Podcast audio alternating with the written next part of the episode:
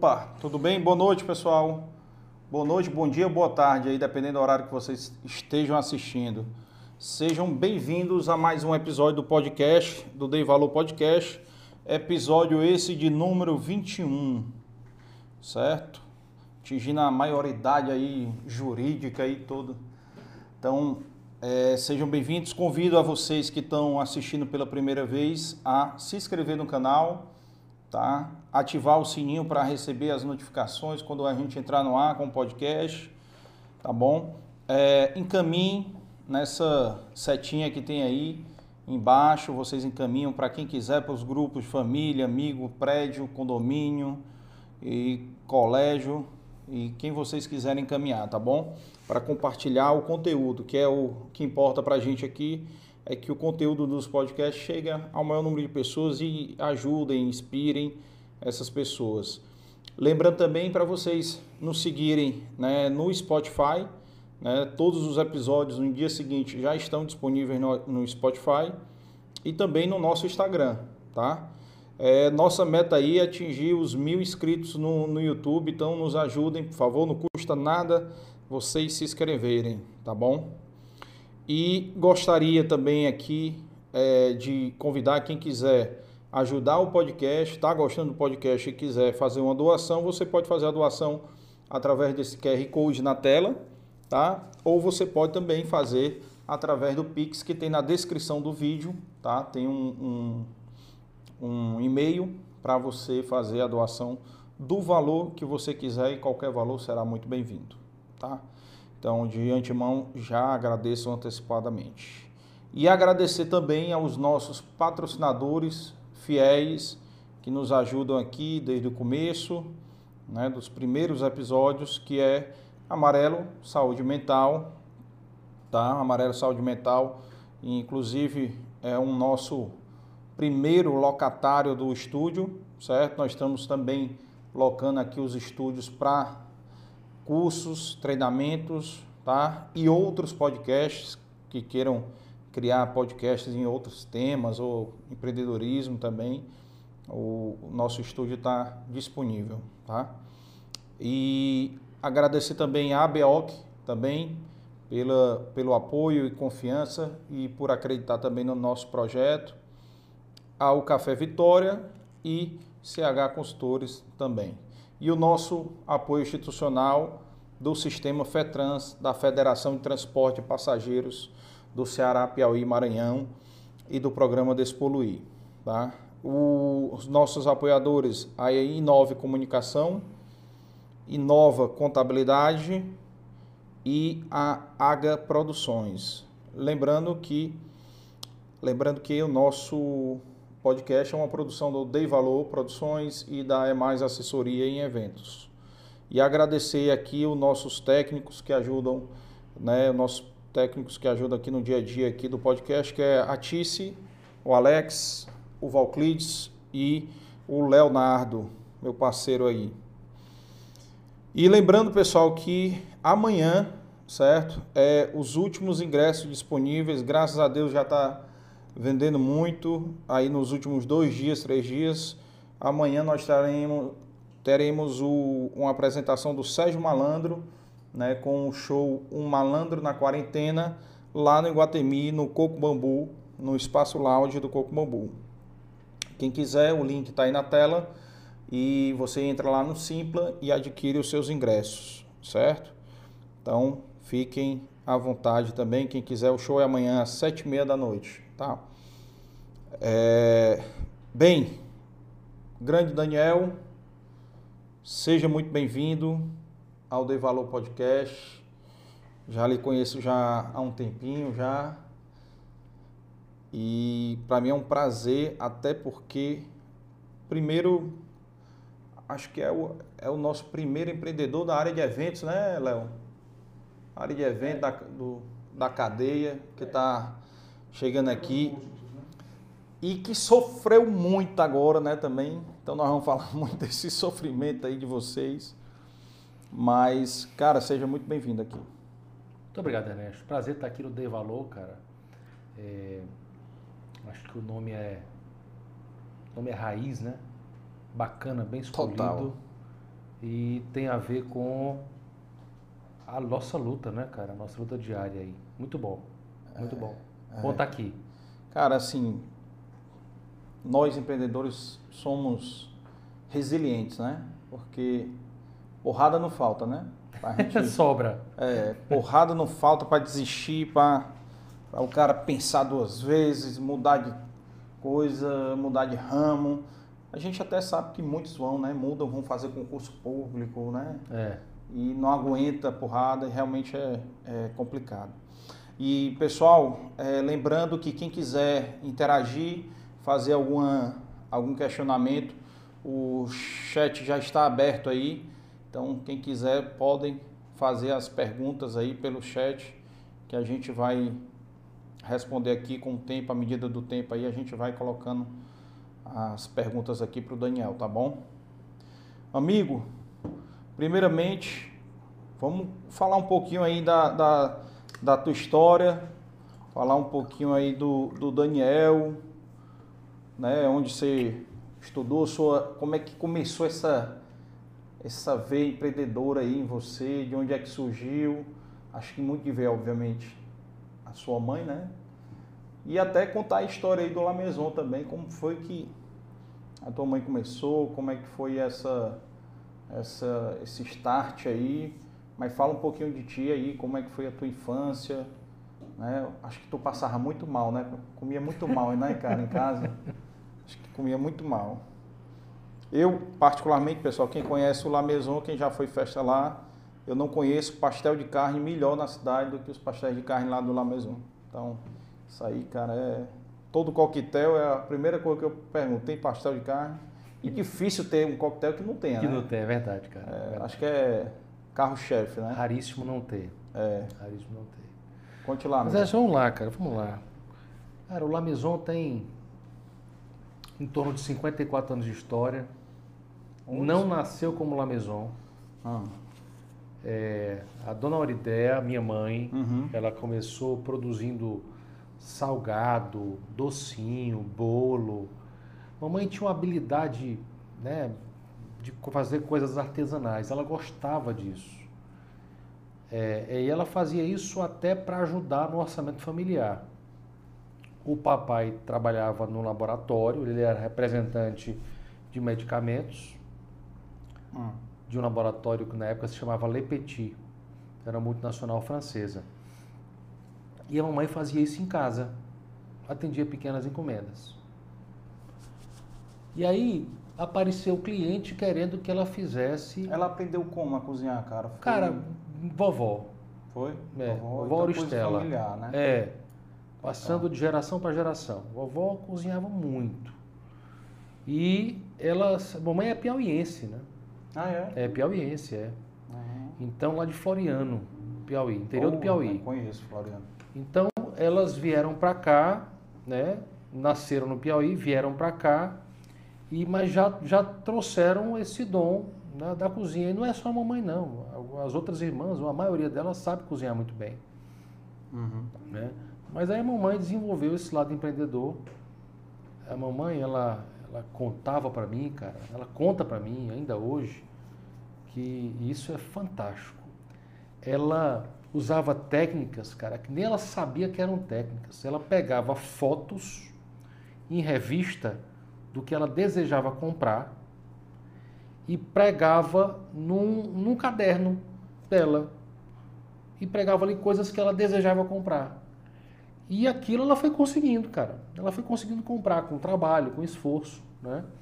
Então, mamãe é uma mulher, assim, inspiradora Tipo demais. o que que ela comprava? Que Cara, ela é doméstico, ela é queria comprar uma máquina de lavar roupa, ela queria Sim. comprar um, um móvel, ela queria qualquer coisa que ela quisesse comprar, Ela uma viagem, recortava. ela recortava, cara, e botava nesse, vamos dizer, esse caderno que ela tinha. Era um mural de desejo. Era um mural de desejo, cara. era mais ou menos isso, bicho.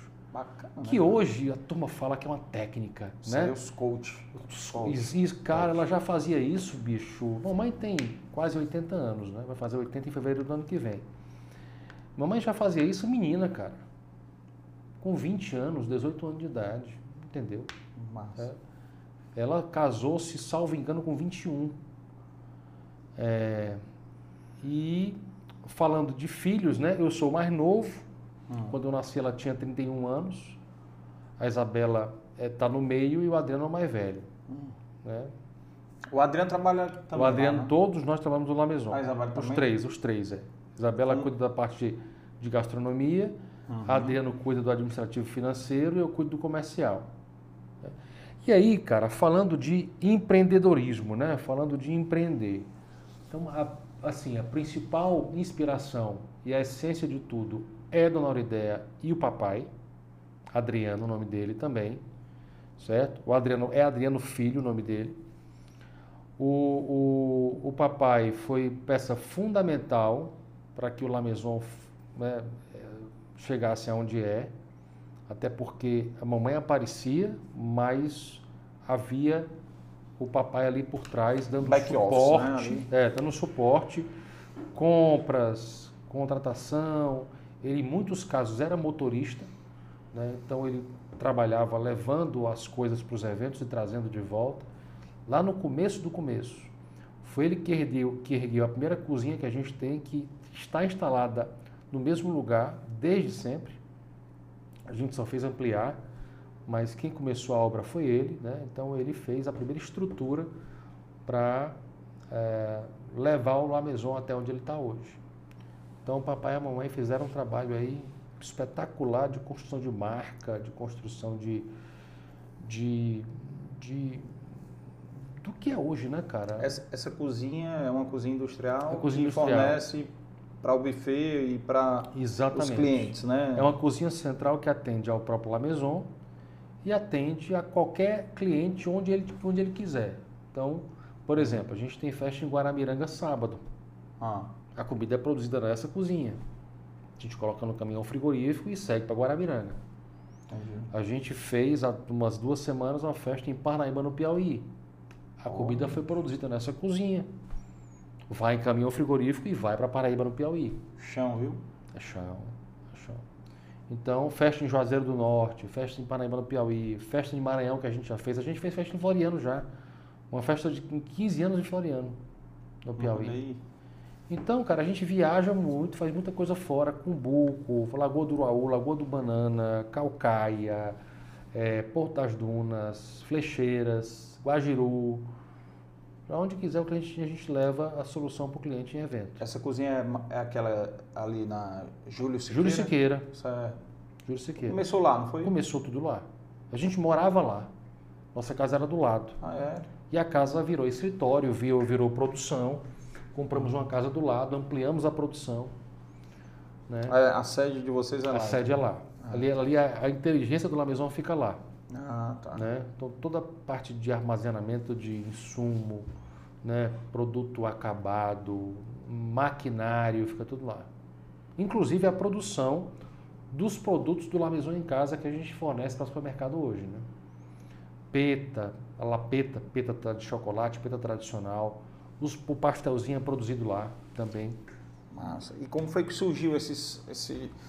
Calma aí, isso aí já deve ter sido coisa já da, da, da, da pandemia? É, da pandemia, agora- é. é, vamos voltar mais atrás Mas, cara, aí. falando de empreendedorismo, certo, cara? Então tem, a- tem aí a essência e a inspiração da Dona Aurideia. É, vindo pra cá, eu tava lembrando o seguinte, cara. Eu, por acaso, sou o cara que aparece. Né? É, claro que eu tenho uma veia empreendedora, né? Mas eu tenho o Adriano, Sim. que é o mais velho, Qual a diferença de idade de vocês? oito anos. Tu, tua pra ele, pra tua Oito irmã? anos. Para Isabela são quatro. Quatro? Tá. É. Então tem o Adriano, que é o cara que abre frente. é, foi ele que ergueu La Maison Dunas. Né? Uhum. A ideia do La Maison Dunas e do Coliseu são dele Uhum. e da Dona Ideia. E eu vim porque eu gosto de comercial. né? E aí a gente foi abrindo frente comercial, trazendo recursos para a empresa, fazendo negócio. Então, La Maison tinha muito essa veia social, né, do casamento, dos 15 anos, né?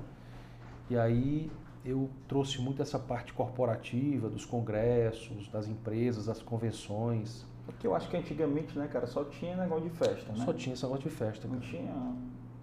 Evento eventos. corporativo não havia nem, nem, nem se entendia essa tinha, expressão né? direito, É. cara. Né? Lembro demais que isso a gente começou muito com a Valéria Cavalcante da VC Eventos. Né? Sim, conheço que Valéria. antes da VC era Eventual.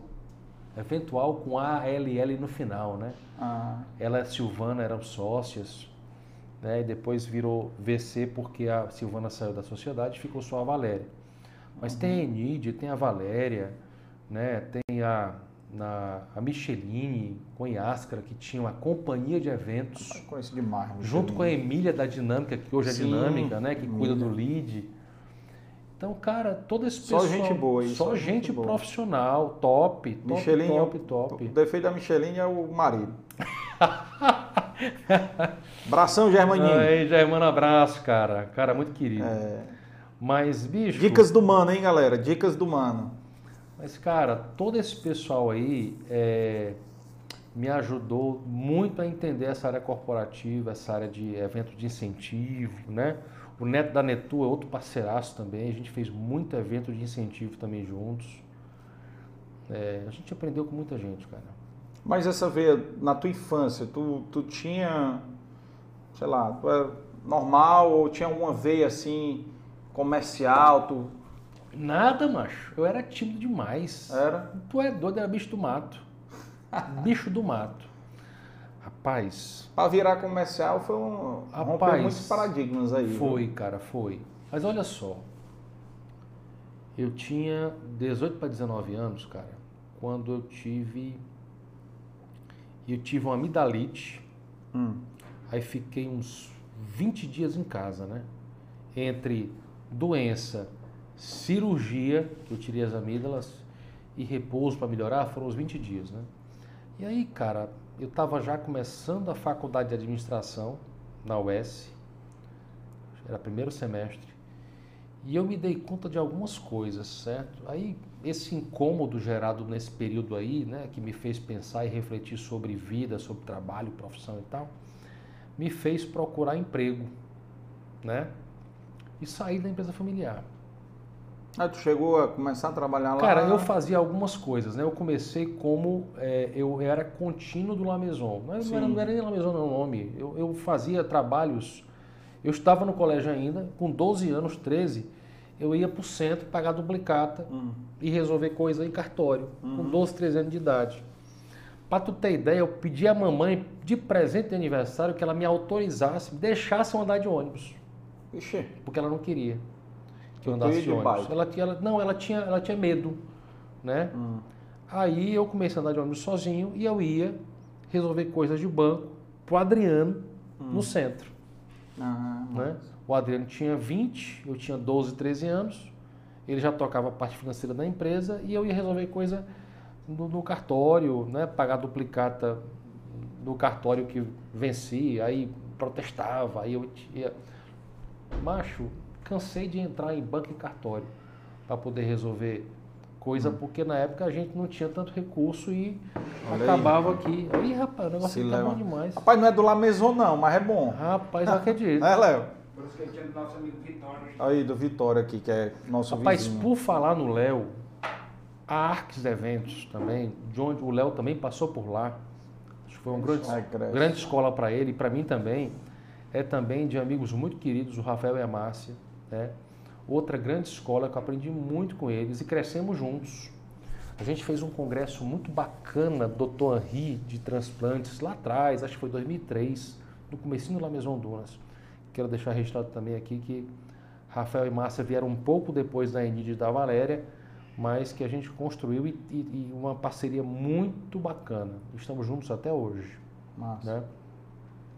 Mas, Qual era o primeiro nome, hein, cara? Tu falou aí. eu-? Primeiro nome do La Maison. não, cara, era o Não tinha nome. era- Não, cara, era a Aurideia. Ah, era o nome dela. Era a Aurideia. Rapaz, eu vou ali na Aurideia pegar ali um docinho, uns salgadinhos, Ah, é, então ela não, não fazia ainda a parte de receptivo, de, de, de evento mesmo, não. Era só encomenda. Fazia. Depois passou a fazer, mas continuou sendo a Aurideia. A ideia. Né? Entendi. O nome La Maison, cara, só veio. Deixa eu ver aqui, eu tô com 48. Eu tinha 15 anos de idade. 33 anos. É. Né? Então, há 33 anos, a gente estava, mais ou menos por aí, a gente estava inaugurando o primeiro espaço. Na Oswaldo Cruz, número 250, esquina com a rua Silva Jataí. Hoje lá é um prédio que começou a ser erguido pela construtora Metro, chamado, eu não sei se a pronúncia é essa, Terraces de la Maison, o nome do prédio. Era uma casa da. é, não lembro o nome da dona da casa. Mas a gente ocupou a casa por alguns anos, lá foi o nosso espaço, primeiro espaço de eventos. Hum. E depois essa casa foi vendida para Metro, né? E virou prédio Ah, tá. residencial. Aí a gente subiu e fomos para Oswaldo Cruz número 500, esquina com a República do Líbano. Certo? Certo. Que lá hoje é a mansão Sanford. Sim. Aconteceu a mesma coisa. O terreno da casa foi comprado por uma construtora e a gente teve que sair. Aí foi, a gente foi pela Maison Dunas. Ah. Desde 2019. Que era o Sandras, né? Que era o Sandras, exatamente. Era o Sandras. Eu me lembro, rapaz, me lembro. Eu sou, eu sou bem, um pouco mais novo que você. Os caras aí no Sandras, Me lembro. o Adriano começou a obra. Sergei de Castro foi um grande parceiro no projeto, né? até porque o Sergei participou do projeto do Sandras, é, junto com o Pedro Rossi. né? Uhum. O Sandras ainda é um ícone, né? Está na nossa memória afetiva, né? Então, Com da, nossa, certeza. da nossa geração e dos nossos pais. Buscar lá no quem não- Fortaleza antigamente lá que Quem não lembra, cara? bacanas, é. Quem não lembra do Sandras? Agora o Sandras ele tinha entrada para trás também, porque vocês hoje têm, né? O Cara, é, eu não- hoje tem, não. eu não, me tinha. lembro. Eu acho que o Sandras era só pela Alberto Sá lá. O Sandras, cara, é mais ou menos o que hoje é o Salão Central, tá? Certo. É, não tinha muro, tinha lá um pé de castanhola lindo na frente, que está lá até hoje, Esses detalhes não me É. lembro. não. e tinha uma escarpa, era morro, Sim, sim. ponto. Não tinha nada em volta. Eu tenho, eu tenho foto, cara, de 1973. De lá. É, desculpe, 71. Uma foto pequena que eu mandei ampliar, porque com um ano de La Maison, eu fiz um apanhado histórico para fazer uma comemoração de um ano de La Maison Dunas. Aí eu fiz, eu chamei, contratei um historiador, a gente fez um levantamento de informação, conversei com algumas pessoas da família da Sandra Gentil, né? E para a gente poder coletar informação, cara. E foi muito legal, cara. A gente descobriu muita coisa interessante sobre o, o La Maison, sobre o Sandras, né? Sobre o terreno. Então, sobre o também. terreno, sobre a história, né? Então eu tenho foto da, Não tinha do, vizinho, do, né, do, do, cara? do- do Sandras no chão ainda. É? Não tinha vizinho, não tinha nada ali em volta. É. Tinha nada em volta. E pouquíssimas casas ali na Não, se é que tinha, É. né? Se é que tinha casa ali. Então, realmente o Sandras, ele é um ícone, está nas nossas memórias e, e vai ficar, né? Uhum. Na nossa memória é história, faz parte da nossa história. Então, é por isso que eu contratei um historiador, porque ali tem muita história. Sim. Quando a gente é, tirou, o, o- vamos dizer assim, a gente desmontou o que devia ser o- o- os últimos resquícios do Sandras, eu mandei fazer uma filmagem, porque eram as tesouras do que era a última parte do telhado do Sandras, né? que hoje é o Salão Central. A gente Aquela parte lá da entrada, lá do salão, né? Tem uma que- parte tem uma da parte da frente que- que... ainda tinha telha, É. antiga, telha antiga ainda, cara. A gente mandou, mandei fazer um filme para poder ter o registro e fotos. A gente tem registro das tesouras de madeira, né, que Que sustentavam o telhado, né, e serviam de base para o gesso que a gente colocou, né, o, o- teto de gesso. Mas ali tem muita história, cara, muita coisa boa, muita emoção, muita coisa foi legal muita ali. festa lá, macho. Ah, É. Maria, muita festa. Minha Muita formatura foi lá. Minha Aí. formatura da, da Uniforme, a turma da Uniforme de administração, né? Uhum. Foi lá. Me lembro demais, cara. Foi no Coliseu já. Pronto, Já tinha um pronto. Coliseu. Não sei Pois quanto é. tempo tem um Coliseu. Como é que foi a Cara, ampliação foi lá? assim, começamos, o- começamos com o Salão Cidade, que era uma praça, era uma praça, é pedra portuguesa, tudo descoberto. E do lado o Salão Central, né? Que era, que era o restaurante Sandras. Aí depois a gente foi para o Salão Mar, fizemos lá uma obra, cobrimos o Salão Mar, mas não climatizamos, só cobrimos. E era também pedra portuguesa, o piso. Aí depois no Salomar a gente colocou piso, porcelanato. Depois climatizou para o Salomar. Aí depois a gente foi para cidade, climatizou cidade, colocou porcelanato. Depois a gente foi para o central, climatizou o central, né? Depois aumentando, aumentamos para direito só metade do central. Aí depois fizemos o gazebo do Salomar. Aí depois aumentamos o pé direito no central. Aí depois fizemos o terrace. Pô, Aí, o terraço Coliseu. é massa. Mas assim, o Coliseu foi antes. O Coliseu foi o La Maison de 99 e o Coliseu de 2003. Hum. Aí tem algumas coisas no Coliseu, cara. Eu Cara, me falar em você. 2005. Bem no começo. Pronto, bem no começo. Tu deve ter, a tua festa deve ter acontecido, cara, no Coliseu quando ainda não tinha ar-condicionado. Tinha não. Meu irmão, Tinha não. foi muita luta aquilo, porque o investimento de ar-condicionado é muito alto, né? É. Né, Assim, ali é muita máquina, muita tubulação, muita coisa, parte elétrica. né? Então, Então, vocês fizeram não tinham pensado nisso, não. não tinha porque não tinha dinheiro.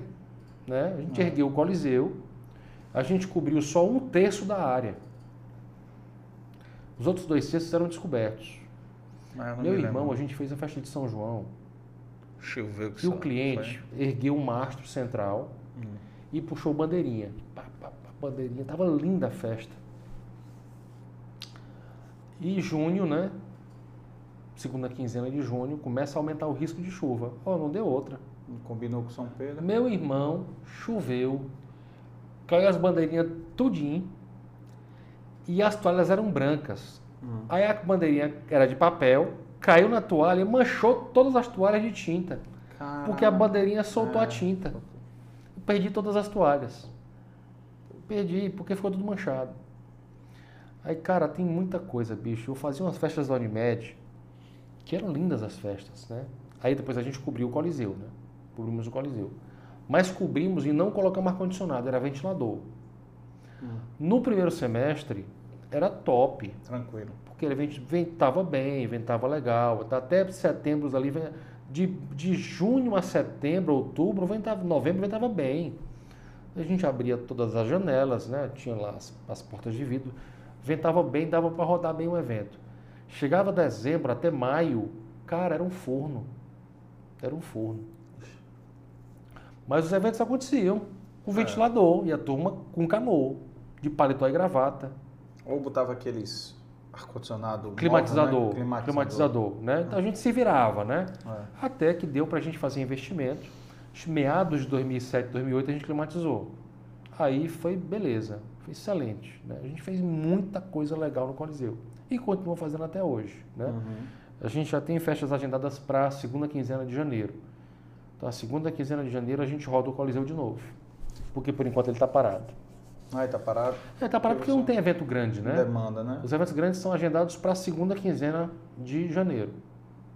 Alguns clientes me procuraram para fazer agora em dezembro, mas assim, não justificava eu, eu abrir o Coliseu e fazer ele rodar de novo com eventos que estavam previstos ou que o cliente queria fazer em dezembro, né? Hum. Não justificava, porque para fazer o Coliseu rodar de novo vai ser necessário muito investimento de novo. Muita coisa. Infraestrutura, não há. Não, cara, Ter botar parado. principalmente climatização em ordem, né? É.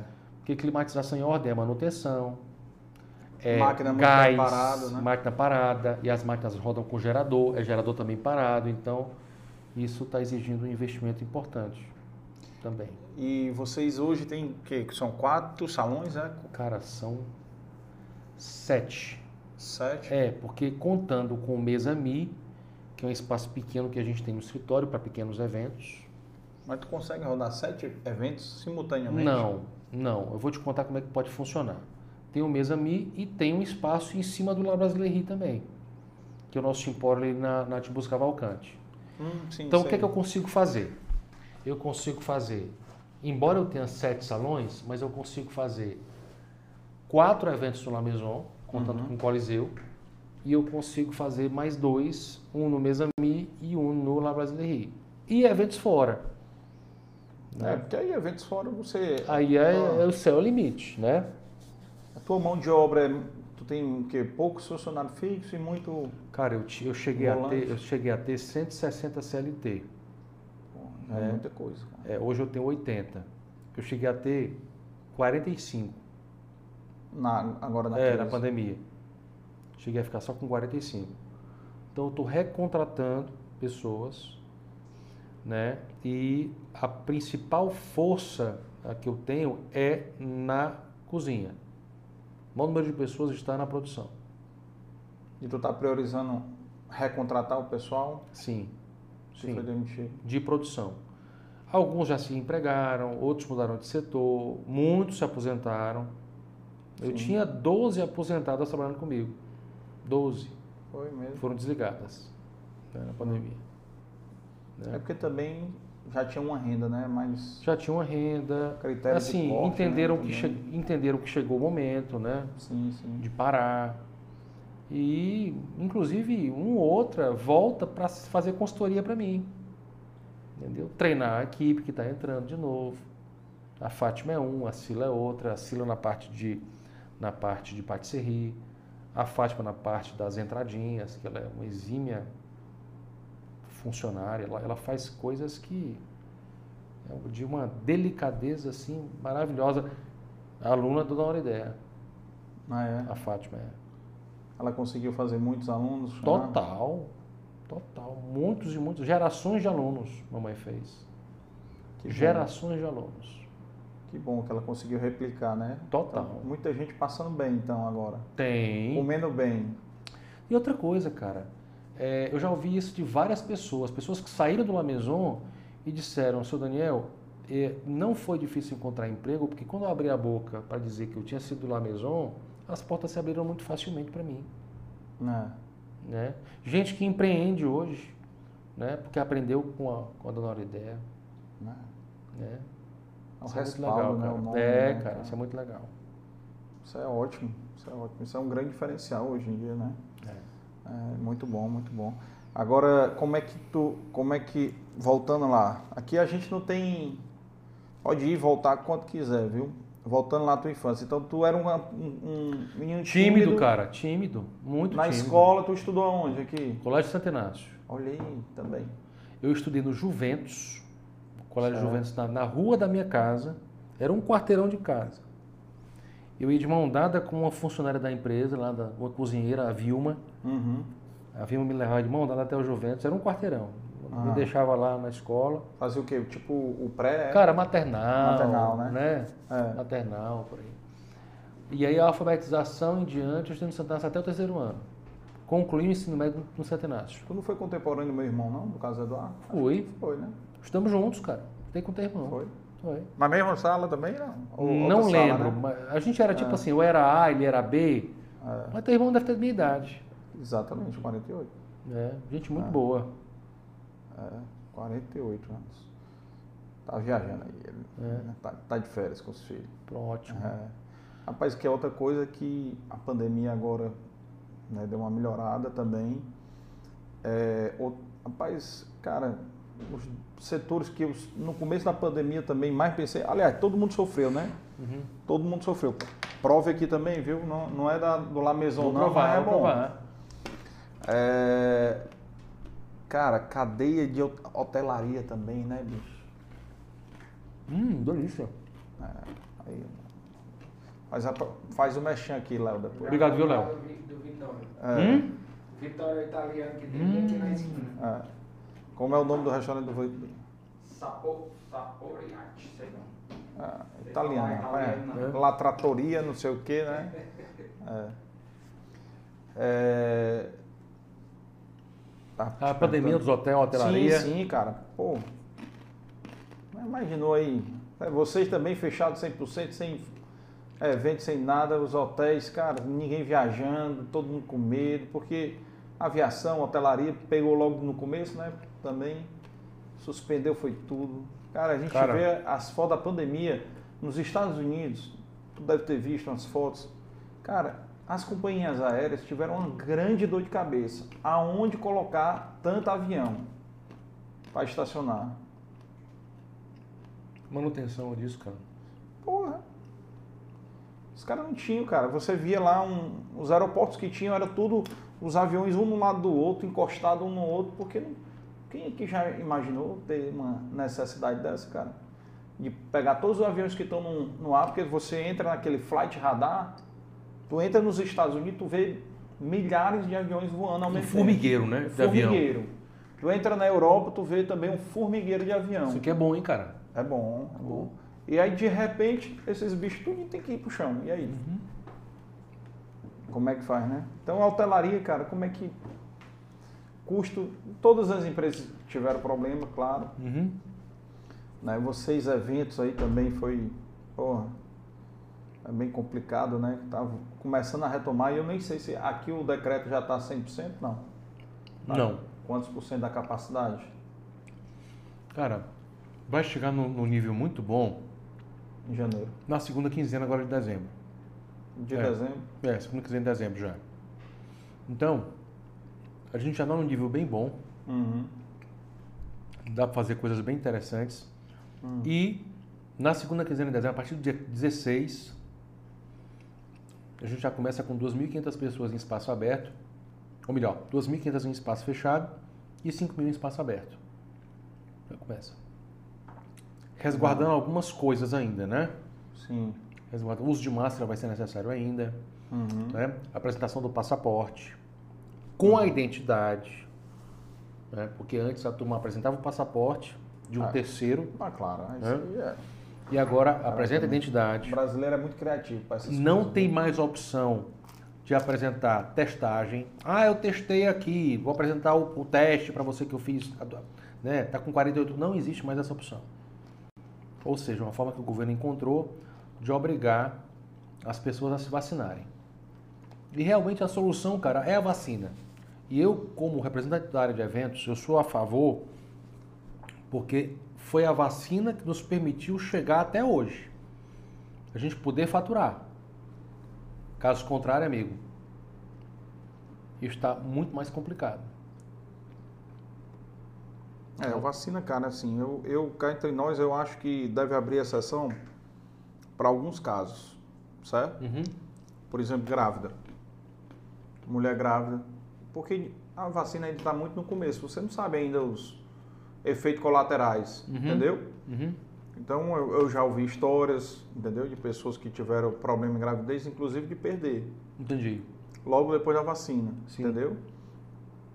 Então, assim, eu acho que deve ter algumas exceções. Esse negócio de obrigar também é meio complicado. Não, cara, eu mas acho, que- eu acho que faz é- sentido. Há casos em que, é. né? Agora, a população em geral, né, do ponto de vista econômico, Eu não sou contra a vacina, deixando claro. Eu me vacinei as duas doses. Se tiver a terceira dose, eu vou me é, vacinar e eu vou também. tomar a terceira também. É, não, né? isso aí. Mas, assim, do ponto de vista econômico, a, a vacina ela foi é, a solução.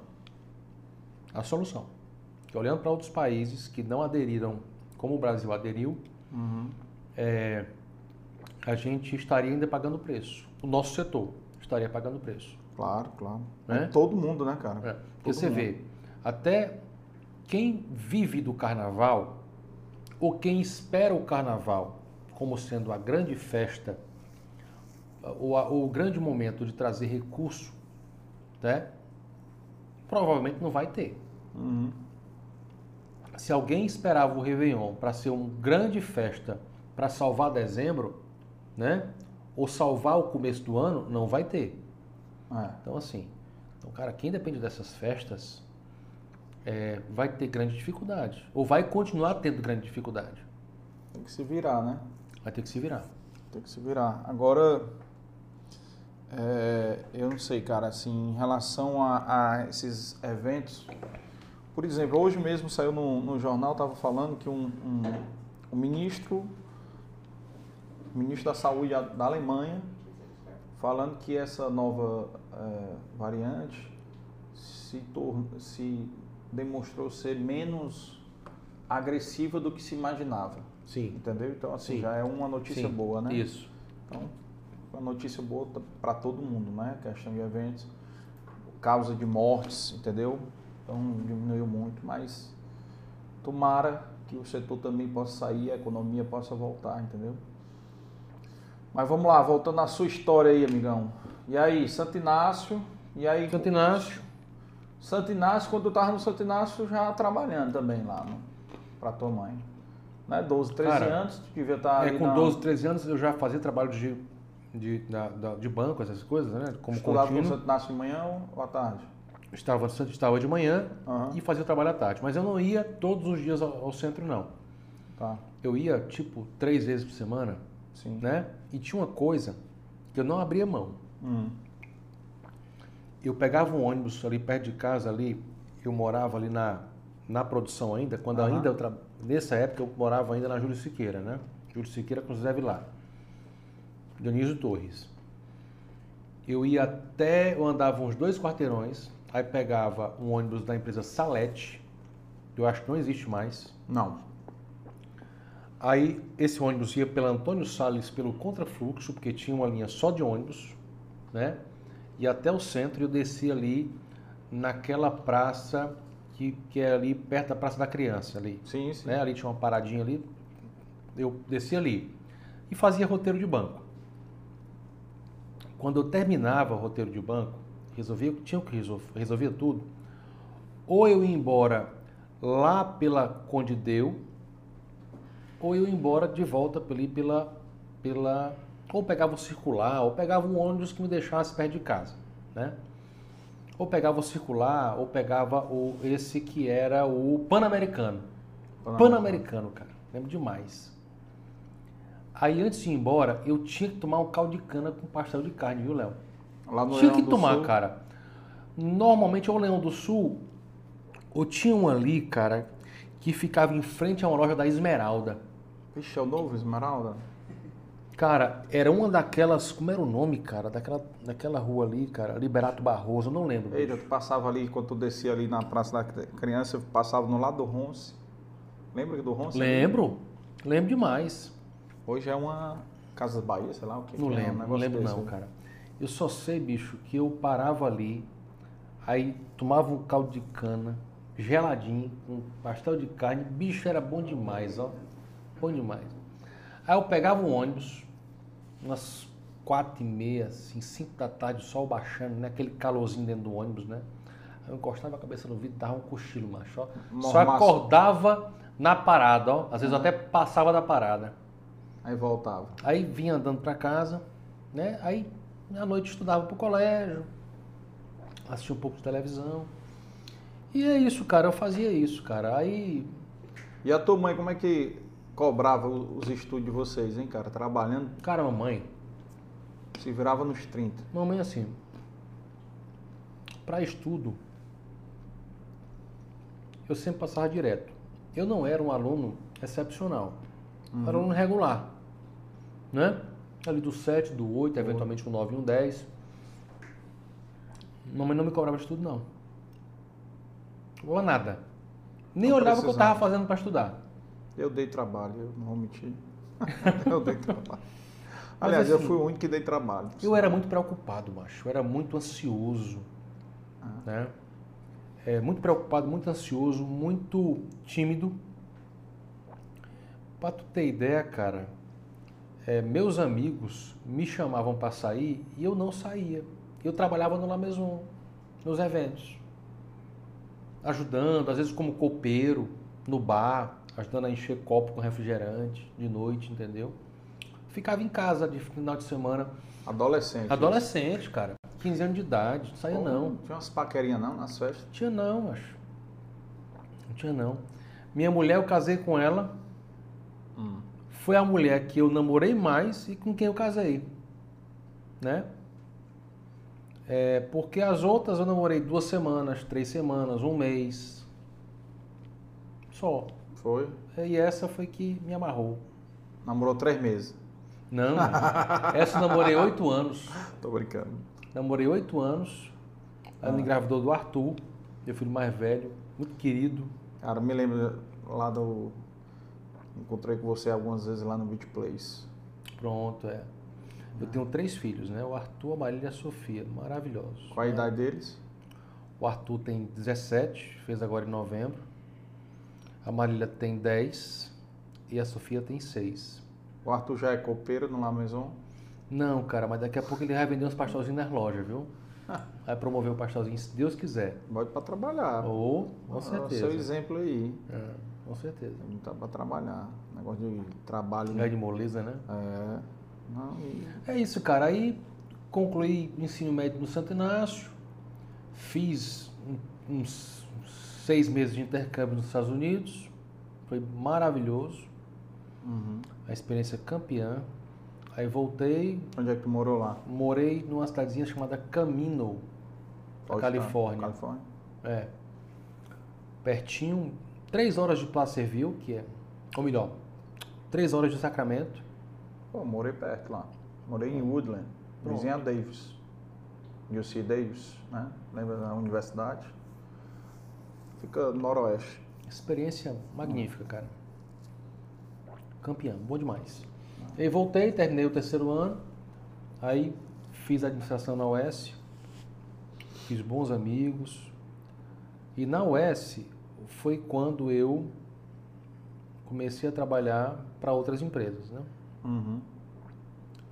E eu trabalhei primeiro eh, na Purificadores Europa, vendi Purificador Europa, Hum. porta a porta. Lembro demais. porta a porta, cara. Batia, pegava um roteiro, saia batendo na porta para oferecer purificador Europa. Aí tu não já tinha mais problema de vergonha, aí já tava. Rapaz, era uma luta, cara. Eu tinha problema ainda, era uma luta. Ou aí pode ter sido o gatilho aí que resolveu isso pra ti. Pode ser, cara. Agora o que, que eu percebi, certo? Eu percebi o seguinte, rapaz. Qualquer pessoa pode vender qualquer coisa, Uhum. desde que, primeiro, conheça bem o produto. Sim. Segundo, acredite no produto. É. Vendeu E cara, fazendo essas duas coisas, essas duas coisas, Hum. o cliente compra. Porque você passa segurança. Você conhece o produto e você confia nele, o que, que falta? Uhum. Não falta nada. O cliente compra. Desde que o cliente precise, claro. Né? Você não vai vender uma coisa que ele não precisa. Eu sou contra isso. Eu trabalhei em empresas, é, Ernesto, que a gente meio que era obrigado a forçar uma venda. Eu trabalhei em banco, era assim, banco. É. Então, cara, isso, isso, eu, eu, isso, eu, eu, eu tinha um, eu fazia porque eu era obrigado, mas Uhum. eu não gostava. O cara não precisa comprar. Para que, que eu vou vender mais volume?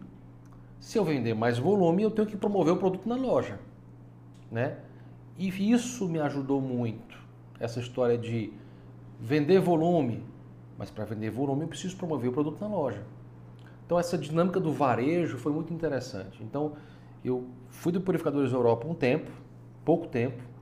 Depois eu fui para a Duloren. A Duloren é uma fábrica de lingerie, Sim, sim. né? A Duloren, empresa carioca, é, da família Argauge, uma grande escola, grande escola. Passei lá um tempo também na área comercial, só que eu comecei como promotor de vendas. Eles tinham fábrica aqui? Não, Rio de Janeiro. Rio de Janeiro? Rio de Janeiro. Era só promotor, então. Eu era promotor de vendas, eu ia vitrinista, eu fazia as duas coisas, né? Uhum. Então, é, as vitrines que você via na Samasa, na Ocapana, né, na Mesbla, passei por todas essas lojas, cara. Eu fazia vitrine e fazia exposição de produto nas vitrines.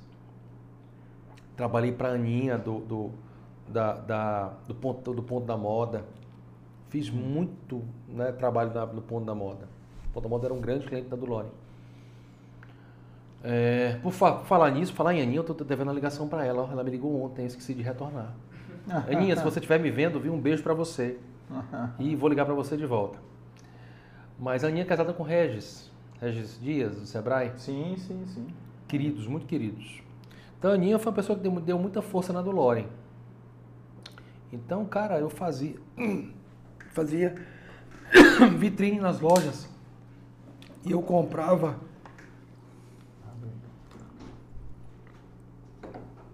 Eu comprava numa, numa, numa marcenaria no centro uns. Como é chama as madeirinhas, meu Deus? Umas, eu comprava as madeirinhas para fazer uma moldura e eu usava uma, uma malha para fazer a moldura e fixar busto e calceiro com calcinha e sutiã para fazer exposição em loja que não tinha vitrine. Uhum. Foi um aprendizado muito massa. Muito legal. Aí depois da do Loren, eu fui para GC Lever, que hoje é Unilever. Né? Uhum. A do Loren eu passei um tempo também como vendedor. Léo. E aí fui para GC Lever como promotor de vendas também. Na GC Lever foi outra grande experiência no varejo. A Unilever, Unilever com certeza. É. né? Experiência grande, empresa. Uma grande, uma mundial. grande empresa. Ah. Quem me quem me ajudou a entrar na GS Level foi um grande amigo chamado Mário Mário Lorenzo. Estamos juntos na UES. Uhum. Fiz bons amigos lá, inclusive um grande amigo que é o Robson Aragão. Robson Kaiser. É também amigo que tem apartamento Beach Place também, grande amigo. Então o Robson, trabalhamos juntos, eu estava saindo da, da Unilever e ele estava entrando, o Robson, né, como promotor. É, e a gente fazia, cara, exposição de produto da, da Lever, Omo, Minerva, Campeiro, o Ala, né, era uma linha extensa, Dove, é, uma linha enorme da, da, da GC, tanto na área de limpeza como de higiene pessoal. Então, o que é que eu fazia? Eu pegava os produtos nos depósitos dos supermercados e fazia exposição nas gôndolas. Fazia ponto extra, fazia exposição, roubava a frente da concorrência. Pra dar mais visibilidade. concorrente vacilava, eu enchia de produto da Gislab. Né? Essa dinâmica do varejo, cara, foi muito legal também. Ficha lana do Renan, ali no centro, lembro demais, cara. A gente trabalhava de sábado de manhã, um calor danado. Não havia, não existia, não havia conceito de loja climatizada ainda. É. Não existia isso. Falar va- em, em va- em varejo, cara, nosso primeiro convidado aqui foi o Neto, São Luís. Aí, o Neto é um cara de uma visão gigantesca. O Honório e o Bosco, grandes amigos. A primeira loja e mais organizada de varejo foi a loja do Pinheiro, lá na Maraponga. Sim. Primeira vez que eu vi um estoque, cara, vertical. Os caras compraram umas, umas, umas estruturas metálicas e o estoque era vertical. Tudo muito organizado lá eles. né? Eles são muito profissionais É. o Bosco Honório. Isso no começo, cara. Começo. Isso eu tinha 21 anos de idade. Né? 21 para 22. Então, ali foi o o embrião né, do Honório do Bosco. E, e, e outra coisa, o Bosco fala isso até hoje. Né? Uhum. O Alexandre, filho do Bosco. É, o Tadeu, filho do Honório, que estão à frente hoje do negócio, né? Então, cara, muita coisa legal. Fiz bons amigos. Seu João do São Luís, o Lauro, né? Então teve muita coisa legal aprendiz, aprendida aí na, nessa jornada na Isso é da época do Global. hum? Da época do Global. Global, exatamente, cara. Global, Super Família. É. né, que foi comprado depois pela por essa rede chilena, que eu não sei se é mais chilena. Exatamente, cara, Global do Sérgio. É, não me lembro. É, e o Sérgio vendeu para essa empresa, é, que se eu não me engano é chilena. Mas foi uma experiência muito legal também no varejo. Aí depois eu fui Aí tu para. já tava cacifado aí, comercialmente. Não, cara, assim, É, cara, bicho, é, já, já tinha. isso aí, É, já tinha, assim, o fato de ter sido promotor de vendas, cara, é, cacifou foi já. campeão. Porque na Dulore eu fui promotor, depois vendedor. Na GC eu voltei a ser promotor e fui um tempo vendedor também. É, eu fiz interior, eu fiz interior de Pernambuco, interior do Rio Grande do Norte, interior do Ceará, fiz Fortaleza. E depois eu fiz, fui para Beira Rio ser representante comercial de calçados. Vendi para o Clóvis Júnior, Foi, olha. vendi para o Clóvis Júnior na Casa Pio. Tu saiu da Unilever pra Beira Rio. Fui para Rio como representante comercial. E nessa época eu fui ser representante porque eu conseguia ficar no La Maison e ser representante, conseguia fazer as duas coisas. Né? Aham. E aí, isso foi 97, 98, né? 99, o Lamezão estava sendo erguido no- lá, na- lá nas dunas. Aí não deu mais tempo de ser representante. Aí eu tive que largar a minha representação Hum. e aí eu tive que ser 100% Lamezão. De lá pra cá. E, e lá o teu irmão já tra- trabalhava, já fazia tempo? Desde sempre, desde a, sempre. A tua irmã também? A Isabela também. Bom, A Isabela também. Então essa experiência de fora, cara, foi maravilhosa. Obrigado. Maravilhosa. é importante, né, cara? E é legal, né, que vocês se dão muito bem, então tem Sim. um, um- um- as, digamos, as funções, áreas definidas. competências vão se- competências. Vão se complementando, cara. E essa experiência de varejo me ajudou hoje no Lamezão em casa. Nesse Uhum. projeto aí do pastelzinho do supermercado, das petas, das pizzas. E me diz uma coisa, e como é que tá, como é que surgiu essa ideia, como é que foi essa demanda aí? Eu recebi aqui também o, o Pedro do Floresta, tu conhece sim, o Floresta? sim, conheço demais. Pedrão é meu amigo da adolescência, de farra junto. E, e o Pedrão também fez essa pegada aí, né? Também eu acho que quem tinha restaurante, né? E no caso de vocês também a mesma coisa, que já tinha cozinha, né? Uhum. Teve que se virar realmente. Como é Mas- que surgiu essa ideia? Como é que tu formatou? Mas é o seguinte, cara, foram várias mãos, né? Muitas mãos. Eu lembro que no começo da pandemia, a gente. é, eu olhava para os lados e ficava perguntando, cara, como é que eu vou fazer para faturar? É, com esse passivo gigante que eu tenho aqui de folha de pessoal, de aluguel. E, cara, era muito desafiador. Caiu quantos por cento logo no primeiro mês? Ah, cara, zerou. Zerou. Zerou, cara. Ninguém fechava nada. E o que estava fechado foi cancelado. Ou seja, tu ia ter, Eu que, tinha uma tu ia ter que fazer depois, de Eu qualquer tinha uma maneira. convenção de uma empresa, cara, grande, cara. Eu estava tava chegando em São Paulo dia 11, quando eu aterrissei, Hum. decreta da pandemia. Né? Dia 19 o governador fecha. Foi. Eu estava chegando de volta de São Paulo dia 18. Dia de São José, feriado, 19 de março de 2020, fechando tudo. E eu achava que ia durar duas semanas. Mas todo mundo no começo, né, cara? Todo mundo no começo acho que tinha essa, essa expectativa, né? De Aí o que, que aconteceu, cara? Olha só. É, final de 2019 para 2020? Não. Não. Segundo semestre de 2020, o, Adriano, a Paloma e a Isabela, Paloma é minha sobrinha, Hum. né? Que ela, ela toca o La Brasilerie. Uma menina inteligente, tem umas ideias muito legais, né? Eles receberam o neto do São Luís lá no La Brasilerie. Uhum. Para o neto tentar avaliar que produto nosso a gente podia ter na rede dele, né? Nessa época, a Paloma e a Isabela já tinham desenvolvido... Vocês procuraram o Neto ou o Neto procurou vocês? Eu não sei quem foi que começou. Não sei Hum. não. Boa pergunta. Vou descobrir e te falo. Isabela responde aí. Isabela tá. Ela responde aí. É, já já ela, ela responde aí. Aí, cara, o, o Neto viu um freezer nosso, lá no La Brasilerie, Hum. e a Paloma e a Isabela já tinham desenvolvido uma embalagenzinha, semelhante à embalagem atual, com uma cinta de papel, né, com o pastelzinho já congelado, pré-frito, do jeito que é hoje, com sabores carne, queijo e fungo.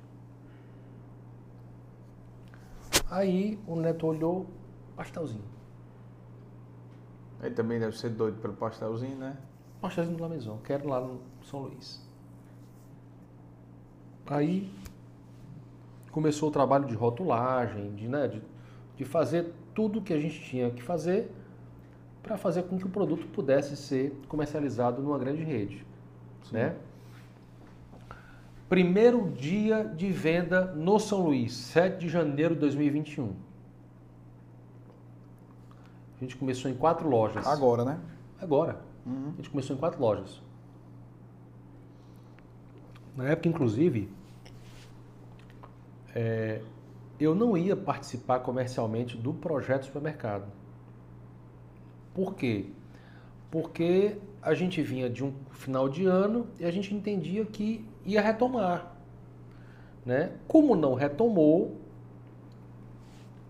eu tive que. É, acabei dando uma força no projeto do supermercado. E começou a tomar muita energia. E eu comecei a entrar de cabeça no projeto comercial do supermercado. Né? Então, o que eram quatro lojas do São Luís, hoje são 15. Quase todas, pô. Tem 20, 22, 23, né? É, porque tem algumas que ainda não tem espaço Uhum. para entrar Físico, o pastel. pequena, Espaço né? físico são pequenas. Pequenas. né? É, então hoje são 15 lojas que têm o produto, os produtos La Maison. É, de 3 SKUs, né? que a gente chama produtos, né? Então, de 3 pastelzinho a gente tem hoje 7. São 7 sabores. Entretanto, 6 estão no São Luís. Só um não está ainda lá, Qual é? que é o sabor pizza. Tá? É uma questão estratégica, mas daqui a pouco vai entrar em algumas lojas. Uhum. Então lá a gente tem o carne, o camarão e o fungo, o queijo, o brigadeiro e agora uma edição especial criada em parceria e para o São Luís. Só o São Luís. É um produto que a gente chama produto in out. Ele vai entrar agora no Natal Uhum. e passado o Natal ele vai sair. Dê logo o furo aí, o sabor. É o, é o pastelzinho de presunto caramelado. Dê logo o furo, porque o Neto deu furo aqui também, viu? Já está no São Luís. Ah, já tá Já lá? está lá. Ah, então não foi furo. Aí, ó. Já Aí, está Léo. lá. Mas é furo porque Não, o, tô seu, o seu canal é o primeiro a ser É, divulgado. Olha cara. aí. Pronto, aí exclusividade. Não houve nenhuma divulgação a não Massa. ser aqui no E Dei tu, Valor. começou, tu começou a entregar e já, então já tá na... Já tem no São Luís já. Já pode comprar o pastelzinho de pas- pastelzinho de presunto caramelado, o sabor do Natal. Uma delícia. Eu fiz essa brincadeira com o Neto, mas é porque quando o Neto veio aqui, a gente tinha acabado de chegar do Beto Student, né? Tinha feito a visita lá pro Dr. Beto. E aí eu falei pra ele em off antes de começar. No meio da entrevista ele falou, ah, o seu próximo convidado, o Beto Student. Sei que era um mês depois do dele, entendeu? Ele ainda tinha uma porrada antes. Mas foi massa, foi massa. Assim, aí eu disse, não, não tem problema não, não tem problema não. Então, olha só. Bosco Honório Tu já tá em, em mais de quantos supermercados Cara, vocês já estão? tá no Bosco, Ok. lá no Pinheiro. Tá Sabe- no São Luís. Sabe que eu entrevistei o Gerardo Albuquerque, viu? Também, o livro. Entrevistei o Centerbox aí. Pronto. Nós vamos visitar o seu Gerardo também, a dona Leda, vamos visitá-los para colocar o pastelzinho. Frango Holândia também já está já tá cadastrado o produto. Já está no Guará. A Guará Aldeota e Eusébio. Guaraná Green Life ali. Exatamente. Guará lá do, do Flavinho. É, Fazendinha. No próprio La Brasilerie também. É, deixa eu ver. A gente está num empóriozinho chamado, uma- uma- um charme lá, é o Prós e Queijo. É um empório pequeno que fica ali na cidade 2000 Sei qual é, cara. e eles são distribuidores via láctea, de produtos lácteos, Cara, né? queijos. Compro queijo. com- tô- Eu descobri recentemente só compro queijo lá Pronto, agora. pronto, pronto. Queijo mais barato que tem, viu, pessoal? Desculpa aí. Mas... Lá tem pastelzinho também. E bom. Então, das grandes redes, Pinheiro, Guará, São Luís, Frangolândia vai entrar. Uhum. que mais? Super Lagoa também vai entrar. É, e é isso, a gente tá. Daqui a pouco Center Box também. Esses grandões é difícil entrar neles, é, cara? O, Cara- o grandão que eu falo é o Pão de Açúcar, o Carrefour, Não, esses pão de bichos aí. açúcar, a gente tá. O pão de açúcar, assim, ele tem um, ele tem um processo de cadastramento de produto muito rigoroso e demorado. É? Chega a demorar seis meses ou mais. E vocês já começaram? Começamos, o grupo GPA. Já? Começamos. A gente deu entrada já faz uns 90 dias. Né? Então daqui pro meio do ano que vem sai. Provavelmente. É, provavelmente. É impressionante. Mas assim, a gente tem um foco, se- a gente tem um foco bem importante nas redes que a gente chama de regionais, né? Como São Luís e Pinheiro. É. Tem feito um trabalho muito legal. É, e ah, o Frangolândia também é uma rede campeã. Os meninos estão crescendo muito. Tem uma rede também chamada Max, que é, que é um atacarejo. Então, são muito inteligentes, muito, tem muita energia de trabalho. Cara, o varejo cearense, ele é muito pujante. Eu fico impressionado. Essa turma sabe trabalhar. São referências. Rapaz, são.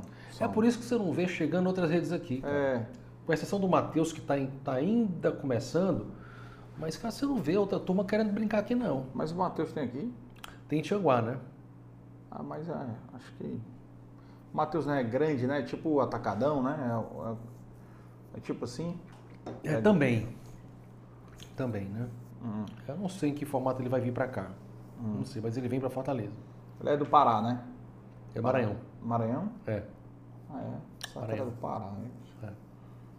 Maranhão. Mas assim, a turma do varejo daqui é uma turma que a gente tem que aprender muito com eles. Eles são muito bons. Cara, tu falou aí uma coisa que eu me lembrei. De onde é que surgiu a ideia do Labra Brasileiro? Lá Brasileiro, também- cara, é um projeto, é um projeto do, assim, que eu não participei em absolutamente nada. Uhum. Mas é um projeto do Adriano com as filhas. Ah, né? Elas, eles desenvolveram a marca. Uhum. A marca foi desenvolvida pela mesma agência que desenvolveu as embalagens do pastelzinho, da pizza e do lapeta. Tudo passou pela mão do, do mesmo, do mesmo, da mesma agência. Né? É um Legal. cara que a gente gosta muito, o Rodney. Uhum. né? Um cara muito bom, muito profissional, muito querido, muito sério, comprometido. Tem quantos anos já? Lá brasileiro, salvo engano, tem uns seis anos. Salvo Era engano. uma outra padaria ali, não era? Também. Ali era a padaria do Ricardo. Sim, Ricardo, amigo Ricardo. também. Ricardo, Sim, Ricardo é. Foi do Sindipan, Exatamente. Ricopani. Ricopani. Isso. É. Fizemos bons eventos juntos, o Ricardo. Ricardo trouxe uma convenção nacional da, da panificação, cara. Ele trouxe o Congrepan pra cá. Foi? Belo evento. Na época, na época o Alexandre Pereira também era ligado ao Sindipan. Uhum. Mas o Ricardo era o presidente do sindicato. E ele trouxe o Congrepan 2006, se não me engano. 2006. O Ricardo era meu vizinho, cara. Gente boa. Sim. Era casado, casado com a Denise, né? Exatamente. Mulher do dinheiro, né? É. Financeiro, né? É. Gente boa também, casal top ali. Pronto, pois é, cara. Ricardo, fizemos muita coisa juntos. Ah, Trabalhamos muito juntos. massa. E aí surgiu então. Mas aí o, o, no- o, o La Brasilerie não é do grupo, né? É do. É, ele tem conexão, ele tem conexão com o La Maison, mas eu em particular, Não eu, tem eu não fiz parte da fundação, né? Ah, sim, ou, sim, do, certo. ou do planejamento, ou do conceito, da... não, eu não fiz. Vocês eles vendem coisas lá, produzem no La Maison então, vários, também. vários. Ele não deve ter co- cozinha pequena lá, né? É, toda, produ- toda a produção de mesmo, lá né? é feita na, na, numa padaria que fica do lado do La Maison. Ah, fica. Então a produção do La Maison fica aqui, a padaria de lá fica aqui do lado. Ah, lá mesma não área. têm- Eles não têm praticamente nada, então lá. Lá é o que a gente chama de ponto quente, né? Só Lá, é, lá vai, por exemplo, pão congelado, Hum. aí lá assa lá. Carioquinha congelado, assa lá. Ah, faz lá. É, Os muita coisa finaliza. Pastelzinho congelado sai do La Maison e vai vender lá. Frita lá na hora. É, tem cliente que quer que frite, né? Na hora. Ah, né? massa, massa. E aí vocês me dizem uma coisa aí, como é que foi? A gente tu começou a falar, a gente vai e volta aqui no assunto, mas como é que foi esses primeiros meses aí? Achava que a pandemia ia acabar logo? E aí, como é que foi para sustentar o La Maison com faturamento zero no primeiro mês, né? Abril já deve ter sido faturamento zero, né? Cara, foi faturamento zero por muito tempo. Muito tempo. Ernesto, o que, é que aconteceu, cara?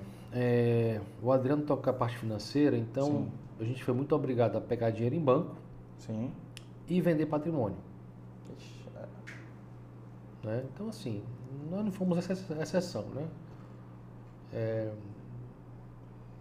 a grande maioria dos empresários foi obrigada a fazer isso para manter o negócio. Fazer acordo com o sindicato. Foi feito acordo com o sindicato, o nosso sindicato fez acordo com o sindicato de trabalhadores. É, para as rescisões terem um formato um pouco diferente, né? Isso foi validado, então deu certo. Acabou que a gente precisou fazer as rescisões das pessoas até para elas poderem ter seguro garantia, ou melhor, o, o seguro desemprego, né? E, e todo mundo ficar né, assegurado né, com, na, na demissão. Então foram, foram feitos muitos acordos, cara. Foi um trabalho assim gigante e o Adriano teve uma parcela importante nesse, nesse começo aí da pandemia de reorganizar a casa do ponto de vista financeiro e administrativo, né? É, tu é doido, é dor de Porque cabeça. eu cara. só comecei efetivamente a voltar Hum. como comercial, cara, de junho para julho. Né? Quando voltou a abrir o Quando mercado, né? começou, quando começou a, a- a- a abrir outros mercados, né? Que começou a sinalizar que os eventos também estavam perto de voltar, aí eu comecei a atuar. né? Aí isso lá, aí até dezembro a gente começou a, a gente conseguiu fazer alguma coisa de Réveillon, mas muito pequeno, porque estava no começo de dezembro, não sei se você se recorda, Sim. começou a fechar de novo. Segunda onda, né? Começou, a fechar de novo. Aí, cara, foi outra pancada. Outra E só começou a fechar entre aspas, né? Porque o decreto mesmo, eu acho que só foi ter. Acho que em fevereiro. É, Final, mas assim, as restrições começou é, a começaram restrição no, no tal. comecinho, se eu não me engano, 4 de dezembro, É, começou. recomeçaram as restrições. É. Aí, é, janeiro, fevereiro, março, abril, maio, junho, porra, sem faturar. Rapaz, a gente só fale, voltou a bicho. fazer evento no final da segunda quinzena, no final de julho. Foi. Rapaz, sabe aquele negócio do de a gente é a gente olha pro pra grama do vizinho, sempre vê a grama do vizinho mais verde, né? Mas a gente tem que às vezes a- tu fala aí teu faturamento partiu para zero, né? De um, de um mês pro outro, né? E tu cheio de compromisso, de boleta, fornecedor, né, impostos a pagar, tudo. Cara, a empresa que eu trabalhava, a empresa familiar, caiu 95%. De ônibus, né? Então você imagina aí os prestações de, de um céu. que você tinha para pagar. Né? As pessoas não sabem, não têm assim, uma noção. Mas esse ônibus, esse ônibus urbano que circula aqui dentro de Fortaleza, tu tem noção de quanto é um ônibus daqui? Não. Cara, hoje em dia tá perto de meio milhão. É mesmo. É, 450, dependendo de alguns acessórios, algumas coisas, mas é, é em torno disso, porque todos os ônibus hoje é com ar-condicionado. Só o ar-condicionado ele encarece aí cerca de 80 mil reais. Minha nossa É, a carroceria, né? Que é a parte de cima. E aí o chassi, o chassi é 250 mil, então, ou seja, vamos partir que hoje é meio milhão de reais. Então você, o seu funcionário que anda de ônibus, ele anda num, num um veículo de 500 mil reais. Entendeu? Então assim, agora, você, para as empresas de ônibus, foi horrível, né? Também, do mesmo jeito, né, cara? Você tinha um- uma programação, de repente, e aí como é que você honra os pagamentos, tudo? E, e, e assim, Ernesto, A empresa lá tinha 117 funcionários, tive que demitir 49. Entendeu? Foi barra pesadíssimo. E, e se virando nos 30 aí para tentar pagar ainda. Os que ficaram em acordo. E muita coisa ficando para trás, porque não foi fácil não. eu acredito. É. Eu sei o que é isso. Mas uma coisa que mexeu muito comigo é que a gente não sabia o, o que é que ia. é, como é que essa pandemia ia afetar o comportamento do consumidor de festa, consumidor de evento. Sim, sim. É, muita gente achava que as pessoas iam parar de fazer festa, ou, ou que iam fazer festas muito menores, né, ou porque estavam reaprendendo a, a fazer festas menores e, e- e dando valor a isso. né? Iam faz... Ou não iam mais fazer festa. Né? Eu escutei muita coisa. E aí? Sistema híbrido, né? O sistema, não Sistema sei o quê. híbrido, não, porque nós vamos fazer aqui o que era para 400 convidados, vai ser agora para 100, porque 300 vão assistir pela live e tal. É. Eu, particularmente, acho que a educação perdeu dois anos. Total. Os nossos filhos, dois anos de educação perdida. Eu a educação online, eu acho, para a escola desde, do tamanho deles, né, de criança, 10, 12 anos, nem se fala menor do, do que isso. Para mim foi- adulto é, di- é é difícil. difícil. Imagine para criança Para criança, eu acho que foi e adolescente. fora. Mas, Ernesto, para minha surpresa, antes da segunda onda, a turma já estava louca para fazer festa. Total. E agora, e agora, eu vou te dar algumas informações, tá? Antes da pandemia, qualquer festa tinha quebra de convidado. Bom, a gente sabia que não ia todo mundo. Eu mesmo, eu mesmo, eu, eu, eu, eu criei uma fórmula Uhum. e orientava o meu cliente a seguir essa fórmula para a gente se aproximar do número que estaria presente de convidados. Certo. O cara caiu por terra. A maioria dos eventos Tá lotando. tá passando. Vai gente, vai gente a mais. Hã? Isso é um dado, tá? Outro dado. Os clientes estão aumentando o número de convidados. Ele fechou comigo com 150 convidados, está botando 180, 200, porque sabe que vai mais gente. Uhum. Terceiro, as pessoas estão bebendo mais. O consumo de álcool aumentou Aumentou em 20%, cara.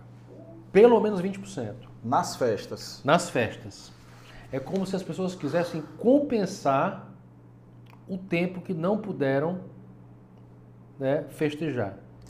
Estão comendo mais também. Cara, ou vou te dizer que pode ser outra coisa. Digamos que a pessoa tá ali se prendendo menos, se restringindo menos para aproveitar mais. Pô, vou vida. aproveitar, cara. Vou Porque aproveitar. Viu tanta Pode gente ser. morrer, Pode ser. tanta gente próxima morrer, o cara quer aproveitar mais a vida, aquele momento com os amigos, tal, família, Dando mais valor, né? dando mais, dando valor. Dando Olha mais aí. valor. Exatamente, dei valor aí, ó. Aí, pois é. Dando mais valor. Cara, faz Mas todo eu sentido. Acho, eu acho, cara, eu acho que é.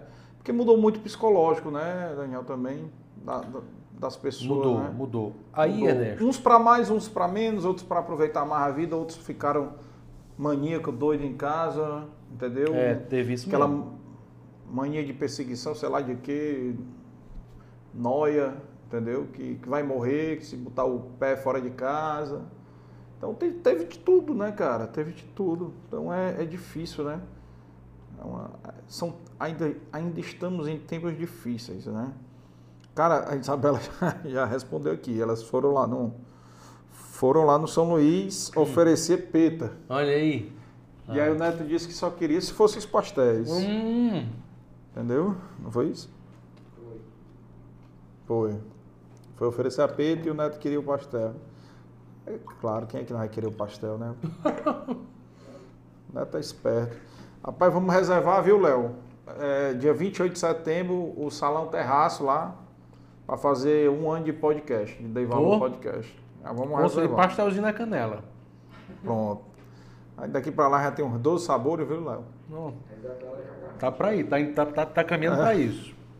Vai preparando aí, Isabela. Rapaz, o Neto é muito inteligente, cara. É demais. Ele, ele, ele criou uma categoria e tá fazendo crescer uma categoria que é essa, de- essa de, de pra família poder curtir, cara, o petisco em casa. É. Entendeu? Bacana, né? É muito legal, cara. Bacana. E, e ele é legal, cara, que ele dá muito, ele dá muito valor à galera da terra. É verdade. Entendeu? É verdade. É verdade. O Neto ele dá muito valor ao pessoal da terra. Pô, ele mesmo aqui pra gente aqui, ele ofereceu, pô, ele me, me, me deu um carão porque que eu não fui procurei ele para botar o café lá para vender. Né? O café lá do nosso sítio lá de Ah, é? Pacuti, né? Aí, Aí ele me, me deu um carão e disse, Neto, eu não ia te procurar porque eu só tinha, sei lá, era qui- 500 pacotes, né? hum, o lote. E como é que eu vou botar 500 pacotes em 20 lojas? uhum. Não dá nada, entendeu? Vai dar um, quê? uma semana, sei lá, duas semanas. Então não fazia sentido, né? Mas ele bolou outras ideias aí que eu vou conversar com ele também. Ele é um cara que também. A ideia é parecida contigo. Bota três lojas, quatro lojas. Ele começa com alguns, É, cara. é, Ele testa. é, bota, vai testando, vai, É. vai vendo. É, Como é é que- isso mesmo. É isso mesmo. É. Mas, cara, o que está acontecendo hoje, certo? Os eventos estão voltando com muita força. Uhum. As empresas estão voltando a fazer, a planejar festa. Já tem festas grandes aí em janeiro, de confraternização. Empresas que querem fazer a festa até para poder é, prestigiar a equipe. Pô, a Uhum. equipe passou esse ano todo aí trabalhando tanto. Tanta luta, merece um- uma festa. Uhum. né? Então, as empresas estão voltando a fazer festa. E festas boas, grandes. Cara, tá voltando. Festa dentro do, do, do, do La Maison, que tu tá Sim, falando. Sim. Mas tu tem um produto bacana, cara, que aí é o exemplo assim que, que eu dou, que é o, o, o da FIEC, né? Tu tem os clientes corporate, né? Uhum. E aí eu não sei como é que tá hoje. Isso é uma informação provável que o Adriano deve saber de cabeça, mas você sabe também que é do comercial. Percentual do faturamento, entendeu? Como é que é hoje os clientes corporates, né? O- os clientes lá da- de festa, clientes PJ, que fazem. Clientes que fazem convenção, clientes que fazem festas, casamentos, etc., aniversários, e os teus clientes tipo a FIEC, que Uhum. tu vai e, e faz todo o serviço lá, né? Porque a FIEC ela deve ter, um, imagino eu, como tu tem alguns funcionários fixos lá, né? Porque tu tem Sim. a cozinha lá da FIEC Isso. que serve ao- o- os Almoço. almoços, né? Então tu deve ter um, um X fixos, fixo por mês da FIEC, Sim. mais o variável em cima da demanda dela de, de, de serviço, né? Deve ter aí um, alguma coisa assim. Como é que tu trabalha essa parte aí? Essa parte comercial e como é os percentuais aí de faturamento hoje de vocês? Como é que tá as festas? Quanto é que tá representando percentualmente? Ernesto, eu, eu tenho que te falar, assim, antes da pandemia, porque agora bagunçou um pouco, tá? Certo, não, beleza. Assim, mudou a referência. Antes da É. pandemia, social e formatura correspondiam a mais ou menos 50% do faturamento. certo. Os outros 50% eram corporativo. Tá? Era o corporativo, tanto lá Como fora. como fora, como, Como fora. nas empresas. Isso. E o social também, né? O social é tanto lá como nas casas, né? Isso. Os Isso. casamentos que o cara O que- faz fora. Isso. Certo. Assim, o- então, o que determina o faturamento não é o local, é a categoria do evento. Que Certo. para a gente são três. Tá? Formatura, social e corporativo. É assim que a gente avalia lá na Maison. Certo. Hoje, o, casa, o social é o mais importante. Hoje. Ou voltar a fazer É, festa. porque de morrer formatura, formatura zero. É. Não tem. Corporativo está renascendo agora, Uhum. renascendo. Então hoje o, o social é que está sendo a locomotiva do La Maison. Os festas de casamento de 15 anos.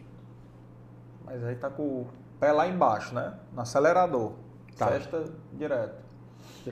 Tanto porque a gente já tinha, tinha já fechado contrato já de eventos antigos que foram adiados Uhum. e que agora estão sendo executados e novos e novos clientes, né?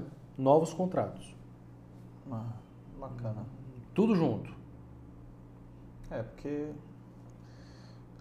e Esperando que não surja mais nenhum. É. Uma outra quarta, quinta, sexta. Ernesto, eu quero crer que não, viu, cara? Quero crer que não. A mídia, assim, a mídia internacional jogou essa, essa cepa agora, né? Não sei porquê. Jogou Mas e não jogou- pegou, não colou. Jo- É, mas colou por um tempo a ponto algum, de fazer é. mercado cair, etc, né? Bolsa, especulação. É, graças a Deus não mexeu com nossos clientes. O cliente não ligou dizendo, e agora? O que, que eu vou. Não, ninguém ligou para falar sobre isso. Uhum. Então a gente está muito confiante, o mercado de eventos está muito confiante na retomada. Muito confiante. A própria Secretaria de Saúde não fala em ameaça do tipo, olha, cuidado. E eu acho que a decisão do governador, minha opinião, tá? Eu penso que a decisão do governador foi acertada, porque eu não sei, eu não sei em como é, eh, Réveillon e Carnaval podiam eh, colaborar para uma nova ameaça aí de da Covid. A decisão que tu fala é o decreto que ele. No sentido ele- de dizer, cara, não vai ter Réveillon.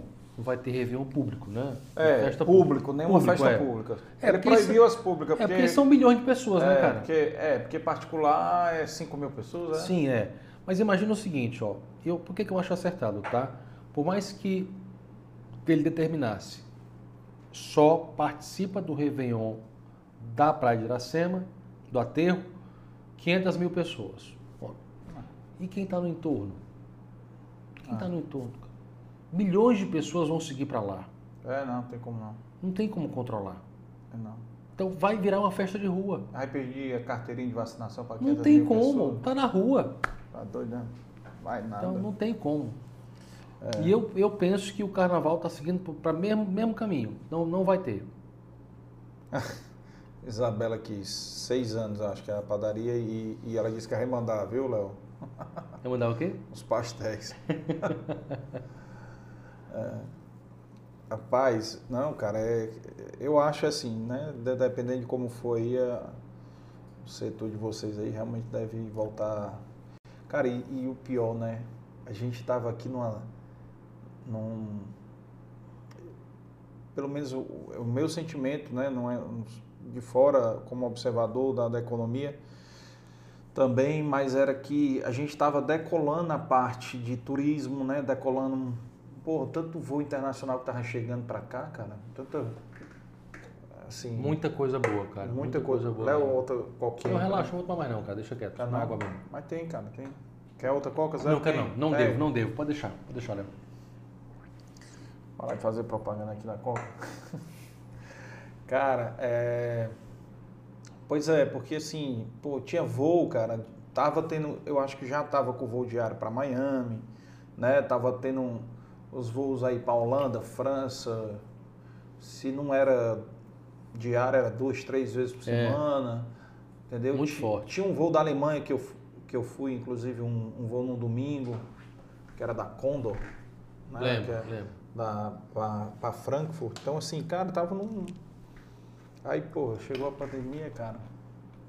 Aí, eu acho que o...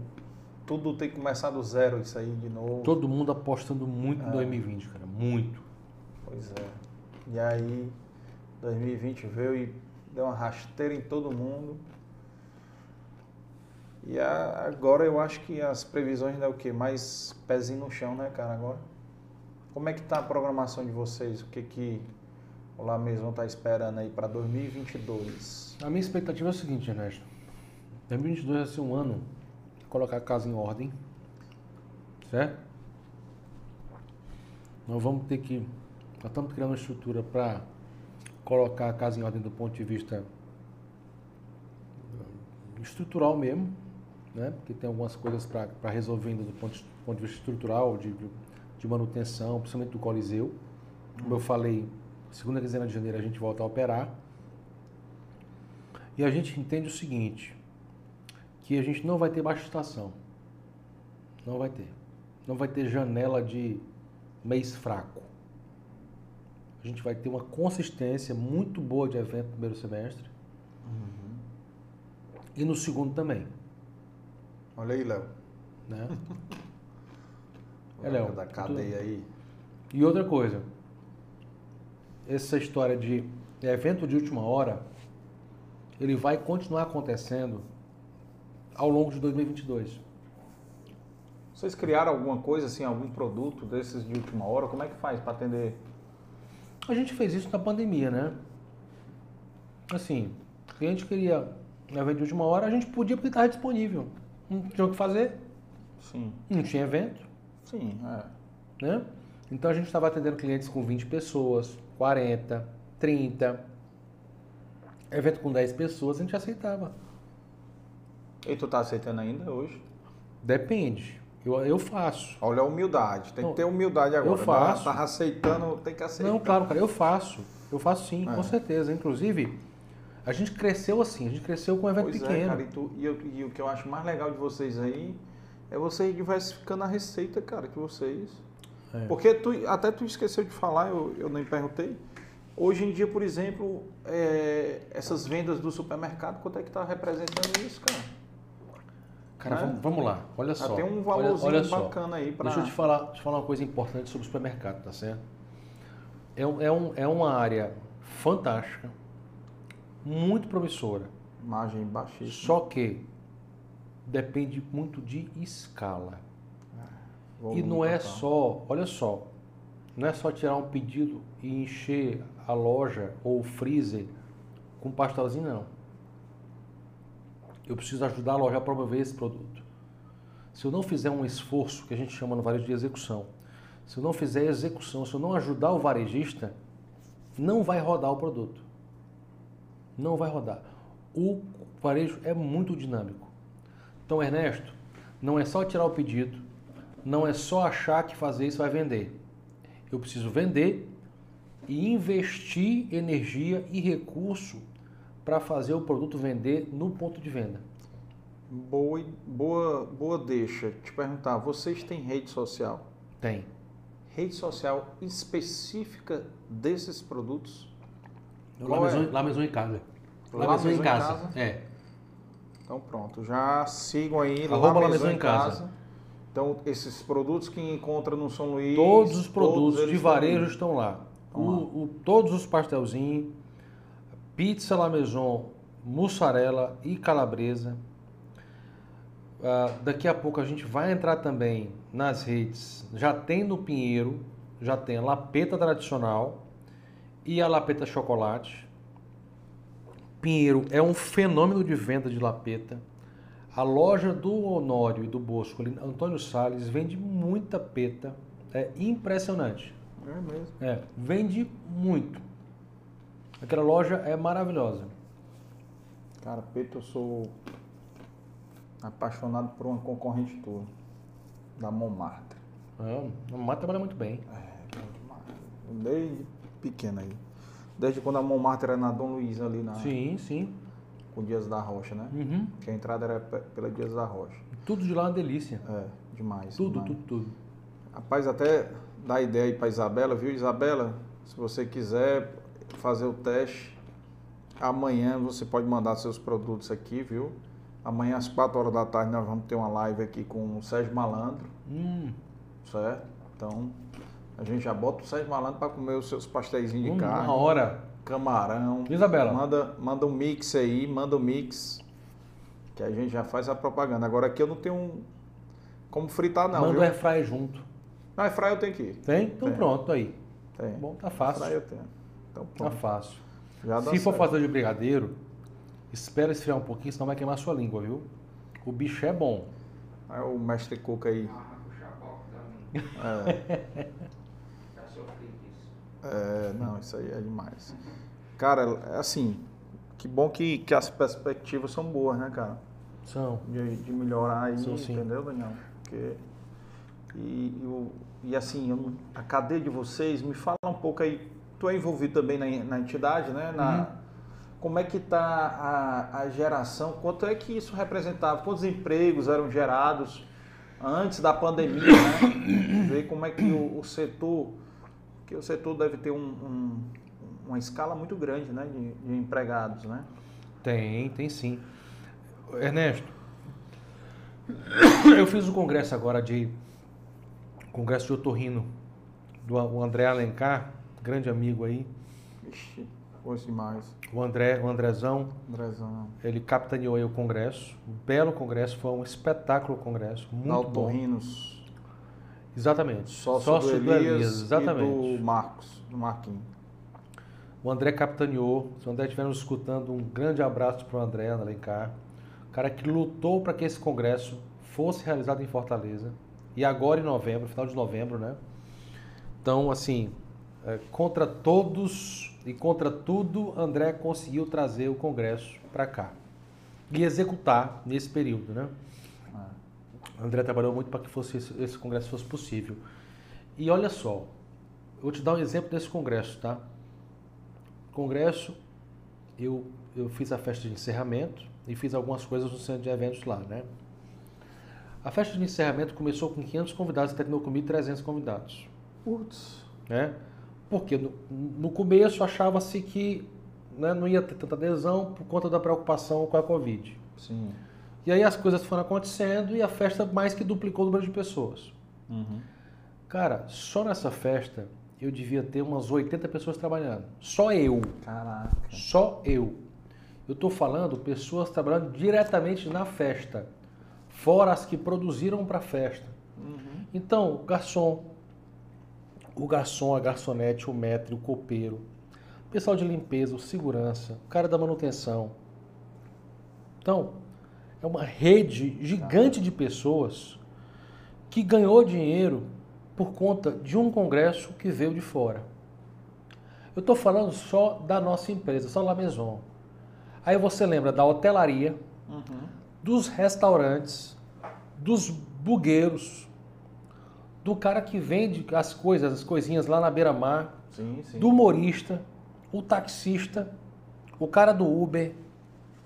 Então você imagina, cara, a capilaridade do setor de eventos é gigante, amigo. Aquela senhorinha que está lá no centro de eventos limpando o stand depois que o stand ficou pronto, ela finaliza a limpeza para que os participantes possam encontrar um stand limpo. Né? É o merendeiro que vende o salgado lá fora ou a quentinha da equipe de montagem do stand. Sim. É a equipe de limpeza do centro de eventos. É muita gente, amigo. É muita gente. Cara, se 80 pessoas só só de vocês aí, cara, imagina o resto. Eu já né? tive festa, uma festa com 400 pessoas, Ernesto, trabalhando pra mim. Não, cara. Só pra mim, cara. Era pra quantas Eu lhe juro. 10 mil pessoas na festa? Não, era 6 mil. Juntando manobrista, segurança, garçom, garçonete, copeiro, pessoal de banheiro. Então, 400 pessoas. cara. Cara, tu tem, esse teu setor, ele tem muito o, o emprego, como é que chama? É, é volante, cara, que eu quero dizer é Cara, tem um temporário, tem- temporário, né? tem, o um temporário. bico, tá- tem- bico, tudo tá no setor. é. O cara que é, muitas vezes, o cara tem uma atividade durante o dia, ele é porteiro de prédio. E vai, de noite e, ele é garçom. Ou manobrista. Ou manobrista. né? Ou cozinheiro. Faz bico no fim de semana. Numa barraca de praia.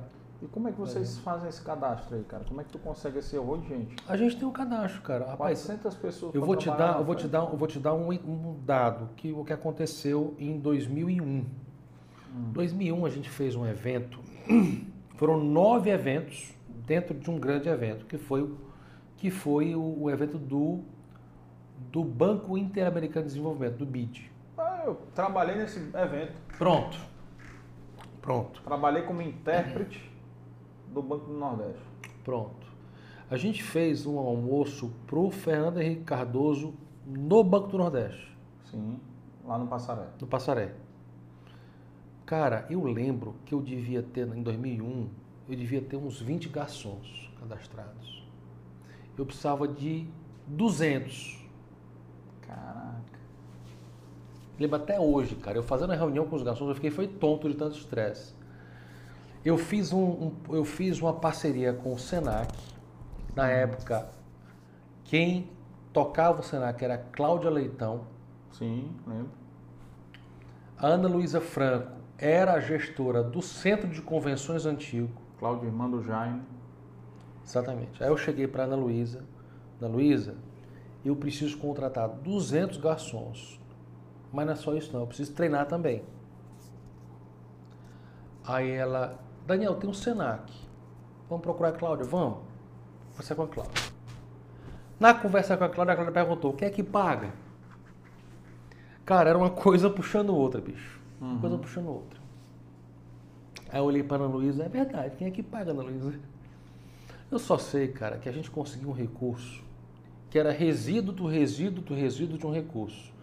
E essa grana conseguiu pagar o A treinamento dos garçons, a capacitação. E essa turma eu captei no Cine. Eu fiz turmas de 30 em 30 pessoas e eu ia lá falar para convencer os caras a participarem do treinamento comigo e o Senac. E depois os caras irem para o evento. Agora quem garante que o cara vai para o evento? É.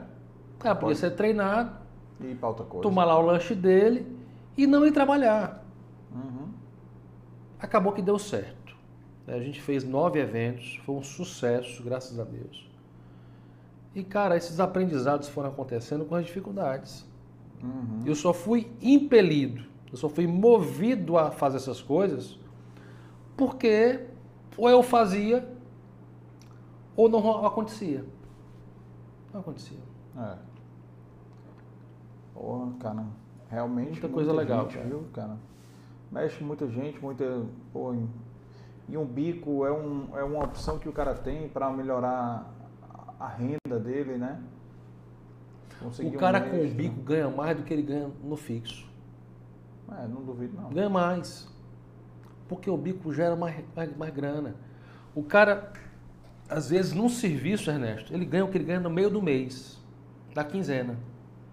Num evento. Tem gorjeta, né, cara, também. Tem gorjeta que o, o, o- o- e- dá. embora eu, eu não autorize isso em evento, tá? Porque isso pode ser mal interpretado, Pode. mas é, acontece. É, pô, o, cara, dá. o cara foi bem atendido. Superou as expectativas. O cara ficou grato. Quis É. dar uma gorjeta pro, pro garçom. É, Entendeu? acontece, acontece. E aí, e aí eu acho que, que é interessante o, garçom receber, porque incentiva ele a continuar daquele jeito. Né? É como se fosse uma, uma espécie de meritocracia, né?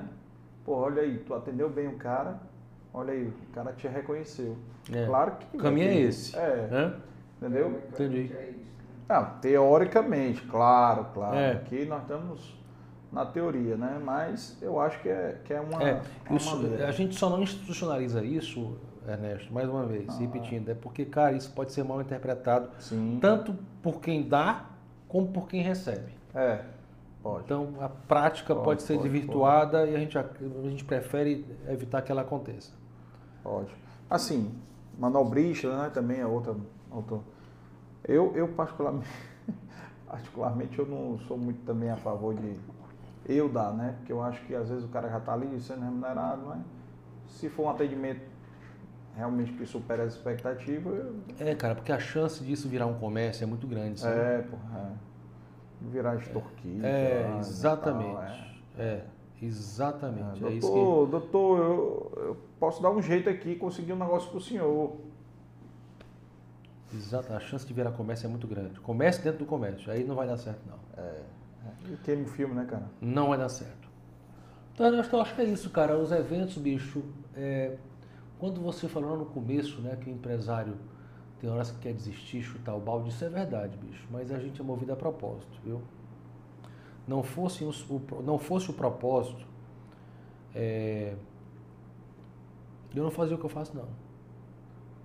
É, é muito instigante e muito e me dá muita energia, cara, quando aparecem desafios complexos Hum. que me fazem, cara, fazer e aprender muito mais do que eu sei hoje. Por exemplo, Copa das Confederações que a gente fez em 2013, né? O Ceará foi referência para a FIFA, Uhum. né? O Bernard, Bernard, chefe de cozinha do Beach Park, Gente boa demais. Gente maravilhosa, Ele um tá amigo, lá? um parceiro, tá. Fizemos um trabalho juntos agora domingo na inauguração do, do brinquedo lá no Beach Park. Sim, sim.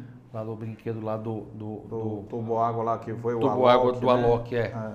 Turbo Music. Turbo Music. Rapaz, o, o, o, o Bernard, O Edmilton- sempre que nos o vê. Edmilton foi entrevistado também pro livro. Oi? Eu vou trazer ele. Olha aí. Mas o Bernard, toda vez que nos encontra, fala do case Ceará para a FIFA como referência em gastronomia. Que bom, cara. É, que a gente fez um trabalho realmente, cara, muito bom. Muito bom. Foi, foi e onde é assim, que vocês trabalharam na Copa? A gente fez a Arena Castelão, né?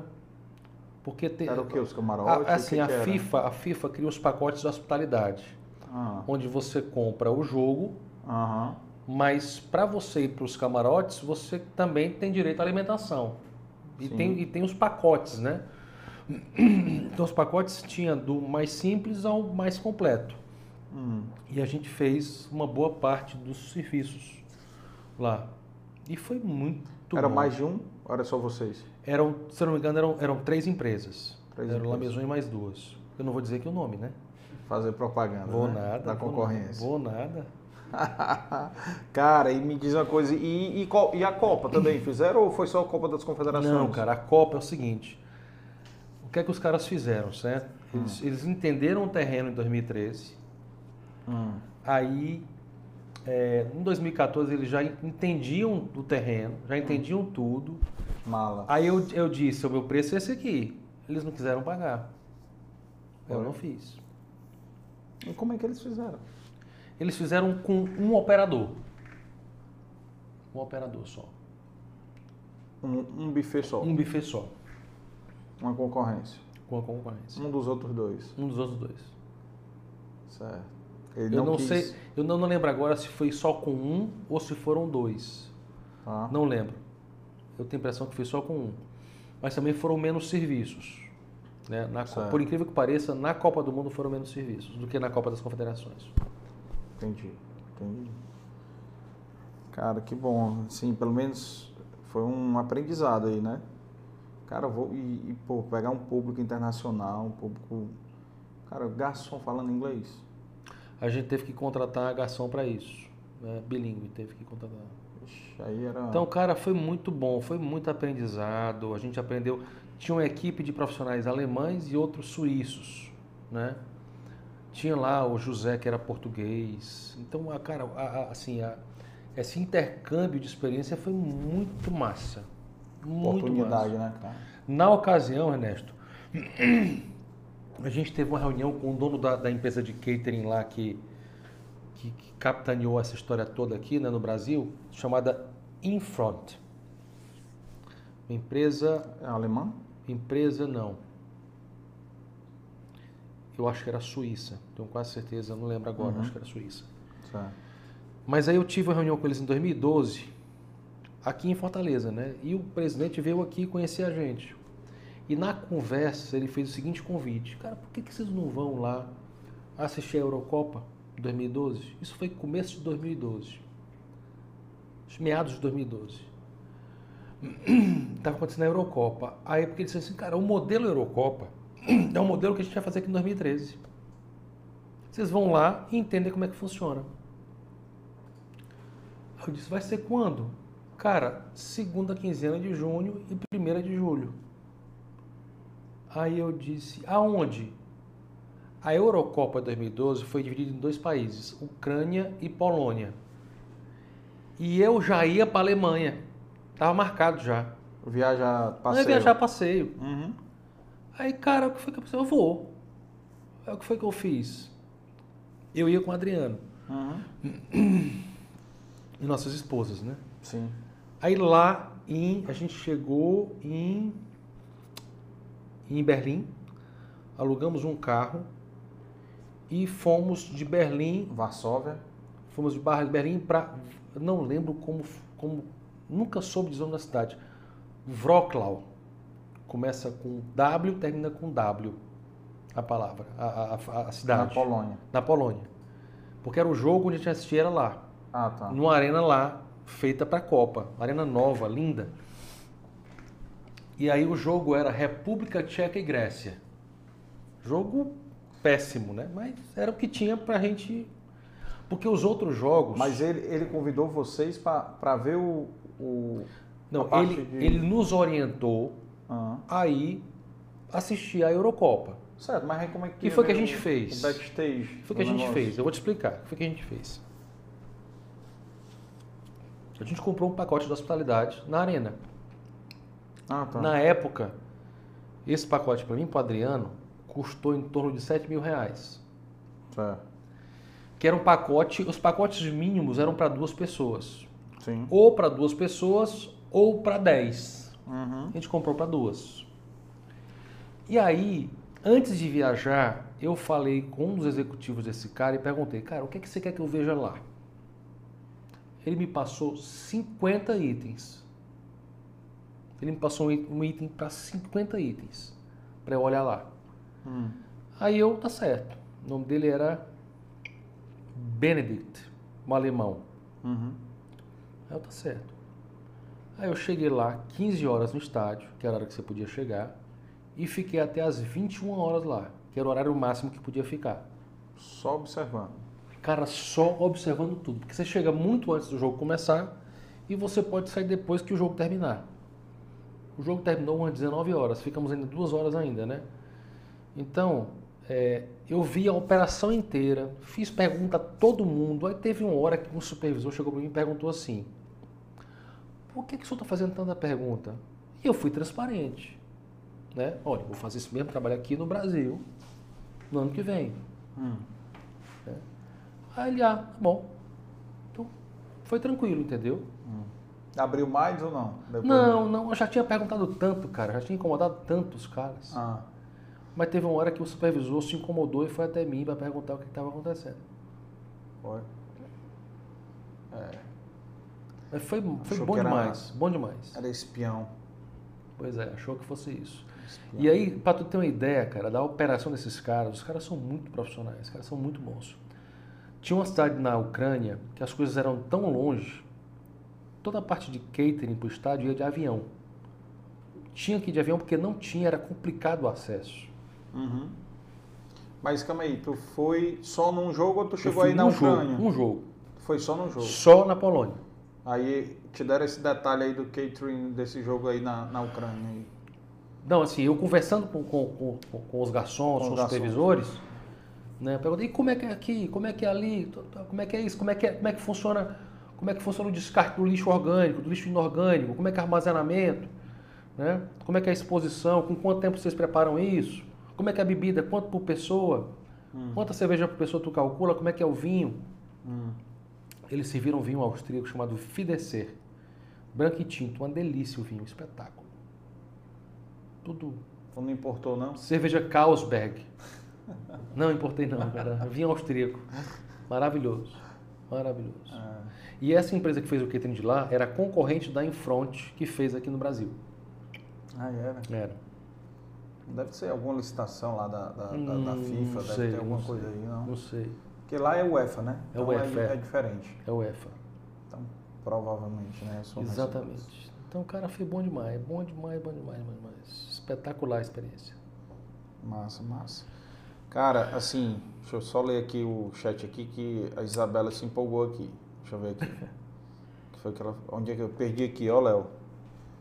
Ah, falar do box kit Natal no ano novo Ah, de sim, vocês, é. certo? Ela lembrou aqui. Show certeza, não sei se o que ela se refere que vai mandar, os pastéisinhos, deve ser isso, Com certeza. certo? Você provocou. É bom saber se é um forno convencional ou- ou é fry. Ah, sim, é fry. Que é o que eu tenho aqui. Ah, ela falou aqui da Copa das Confederações, mas tu já falou que tu tinha um aprendizado, né? Cara, realmente evento internacional cacifa muito, né? Porque você vem com as exigências aqui. Quando tu acha que aqui é fresco, vem um negócio lá de fora que é um negócio muito mais detalhista, né? De... A gente, a gente, a gente, assim, a gente só reforçou uma certeza, Ernesto, de que planejamento é, é 95% do tempo, É, tá? E execução é 5%. Planejou bem, bem. vai sair tudo bem, Sucesso. cara. A É. chance de dar uma bronca é muito pequena. Uhum. A gente aprendeu isso com esses caras mais ainda. Planeja, os caras planejam tudo. Eles se antecipam em tudo. É. É. E cobram caro. E cobram caro. Bom, quanto é que eles cobram por pessoa, por cabeça, né? Não, também? lembro não, cara. Lembro Não não. não? Lembro não. Meu é um preço, já, meu preço já foi alto. É, porque assim, o volume de comida que eles preveem Hum. é muito grande. Sobra muita comida, cara. Pô, estraga, não? Cara, e o pior é pra gente jogar no lixo. Não pode ser reaproveitado. É. Não pode, a gente não pode dar pra ninguém. Legislação, né, cara? Cara, legislação, regra, não pode. Vai tudo pro lixo. É, isso é um absurdo. Ainda mais aqui que a gente vê tanta gente É. passando fome. É. É um absurdo. Pessoal, lembrando aí, todo mundo que está assistindo, é deixar o seu like. Like não custa nada. Vocês estão assistindo, estão gostando? De- Deixa o like aí para ajudar o canal, ajudar aí dar relevância para o para o, o, o canal aí no YouTube. Que é um outro negócio complicado esses algoritmos do YouTube, viu, cara? Pra gente criar relevância. Aí tem que pedir sempre. Que nem todo mundo que tem canal fala a mesma coisa, mas é exatamente por causa desse negócio do algoritmo do YouTube. E, e também se inscrevam, deixa o like, compartilham, tá? E também as redes sociais, o Spotify. Lembrando que o episódio de hoje amanhã vai estar no Spotify. E também é, que seguir também no Instagram, tá? Seguir também no Instagram. E aproveitando também para dar o recado, amanhã do show do Sérgio Malandro, certo? Lá no Coco Bambu, é, Iguatemi, no Espaço Lounge. Tu conheceu já aquele Espaço Lounge? Não. Cara, formidável. Eu fui com o Léo num almoço lá do, do Elias, Uhum. da AGE, foi um almoço da AGE Fortaleza, que ele tava, que ele foi o convidado. E o espaço lá é formidável, por, por sinal, parabéns pro Coco Bambu. Primeiro que o Coco Bambu tá levando o nome do Ceará, né, para nacionalmente aí, é mais uma área que o Ceará é conhecido nacionalmente, Sim, né? é verdade. mais uma área. Não só pelo glorioso Fortaleza, certo? Né? Mas também pelo pelo pelo pelas empresas cearenses, né? Que é o rei da farmácia, Pague Menos, aí tem a, a Pivida, tem grandes empresas cearenses aí que têm um destaque. E nós temos agora também né, uma, uma grande empresa cearense aí, que é o, o, o Coco Bambu. Coco Bambu, certo? E é, de antemão, né, você está convidado aí para você e a Isabela, convidado para ir para o show amanhã à noite, meus convidados Muito aí, obrigado, Ernesto. certo? Então depois a gente acerta aí. Sérgio Malandro é na nossa época, né? Hoje Com em certeza. dia, hoje em dia os nossos filhos não sabem nem quem Sabe é Sérgio quem é. Malandro. Mas Sérgio Malandro fez, fez muita gente rir, eu sou muito fã dele. Sou fã da história de vida dele, de superação, história linda que ele vai contar aqui amanhã no podcast, né? Que é o nosso foco amanhã no podcast acontece a história. É, o cara que teve totalmente endividado, quebrado, no final da década de 90, sabe, cara? Tem uma história de vida bacana. Eu já assisti podcast dele, então assim, ele tem o próprio podcast, que é o, que é o Papagaio Falante, certo? Mas ele e o Luiz França, que é outro humorista, que apresenta, mas eu assisti ele indo num, em outros podcasts, ele foi no Flow e contando essa história, sabe? Muito bacana, comovente total, então as pessoas aí estão convidados aí também para amanhã. Meu amigo, é, chegando aqui aos finalmente, queria aí que você deixasse aí sua mensagem aí final aí, para a gente encerrar o nosso bate-papo aqui. Primeiramente também lhe agradecer, agradecer, agradecer a, a Isabela aqui. Mas antes disso, fale do desse kit Natal aí de vocês aí. Vou falar do kit, mas antes do kit eu quero aqui só fazer um registro. A Isabela, ela é hoje a. é, ela que cuida dessa, dessa criação de novos produtos. Bacana. Todos os sabores, o formato, a, a- essa parte de tecnologia para fazer com que o produto chegue congelado e ele possa ser re- revitalizado no air fryer das casas dos cearenses. A Isabela que tomou a frente disso, ela que criou as receitas das pizzas, ela que desenvolveu a receita do pastel de brigadeiro, que a gente pensa que é uma coisa simples, mas não é. É, ela que, que desenvolveu a receita do pastel de Natal, ela que tem desenvolvido todas as a mesa bacana que você viu lá na FIEC, ela que desenvolveu. Então, Parabéns, assim, a Isabela. A mesa tá linda demais, viu? a Isabela é que toma a frente dessa parte de gastronomia, né? Aham, E naturalmente, por trás de todos nós aí, tá a Dona Auridéia, com certeza. né? E ela, quer dizer que ela herdou aí o, o lado cozinheira da mãe, ela... Total, É? total, com certeza. Ainda bem que cada um desenvolveu um talento, e esse foi É. o dela, Que bom, cara. né? Esse foi o dela. Que bom. Inclusive, se ela quiser precisar de duas cobaias, e o Léo aqui nos candidatamos. Viu? Quando ela tiver algum produto novo aí para desenvolver, o Alex também aqui. Hein? Então, Manda pra cá, né? pode mandar para cá que a gente testa aqui. E, E divulga ainda. É, Ainda dá nota. a gente dá a nota e ainda bota o convidado também para provar aqui, os convidados. tá certo, na hora. É. E aí, e aí, não, cara, só agradecer minha mulher também, que tá lá com meus filhos, que me aguenta, né? Me aguenta chegar tarde em casa, é, aguenta os meus cansaços aí e suporta, e suporta, e dá suporte à, minha família, é, quando eu tô fora de casa, dando, Importante, né? dando atenção, amor, carinho e, e permitindo que eu esteja aqui com você, cara, com o Léo e com o Alex, É, podendo conversar, bater papo com calma, com tranquilidade, é. né? Porque Porque eu sei... é você que teve, teve a sorte de ter uma parceira dessa. É, parceiraça, É. parceiraça. A paciência dela é pequena, sabe? Mas ela É, mas é. não é novidade, né, cara? Isso aí não é novidade. né? Mas ela, que- mas ela, é, a minha mulher é fantástica, ajuda demais e, e, e- e me traz paz para que eu esteja aqui com a vontade com vocês. Massa, que bom, que bom, cara. Mas, cara, falando de box de Natal, falando de kits de Natal, Hum, pandemia trouxe a seguinte necessidade, viu, Léo? O que, que aconteceu, cara? É, as pessoas não queriam receber garçons nas suas casas na, nas, nas, nas ceias de Natal com medo de um garçom levar Covid e contaminar a mãe, o pai, um idoso dentro de casa. Ah, Além disso, a gente estava com pouca mão de obra. A pessoa não queria serviço, ela queria solução. uhum. E a Isabela desenvolveu os boxes de Natal. Cara, é a ceia de Natal mais prática que você pode encontrar. Vem tudo numas caixas, prontos para você ou revitalizar em banho-maria, ou micro-ondas, ou nem isso. Cortar o saco, colocar numa peça e servir. Acabou. Muito prático. Eu mesmo fiz isso ano passado, né, lá no Natal da minha casa. Eu levei um kit para mim e eu montei.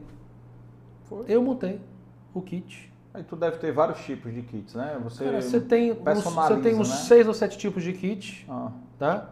Onde vem alguns com peru natalino, um arroz natalino, vem uma farofa rica, vem uma sobremesa, vem pão, pão de leite, vem um presunto caramelado. Então, assim, você tem uma ceia completa. Cada kit atende ao número de pessoas. Então, se você quer, por exemplo, uma quantidade X de pessoas que um kit não dá, você pode comprar dois. certo. Dois kits atendem o que você quer. Sim. Três kits atendem a uma ceia maior. Ou seja, você pode modular isso, Sim. né?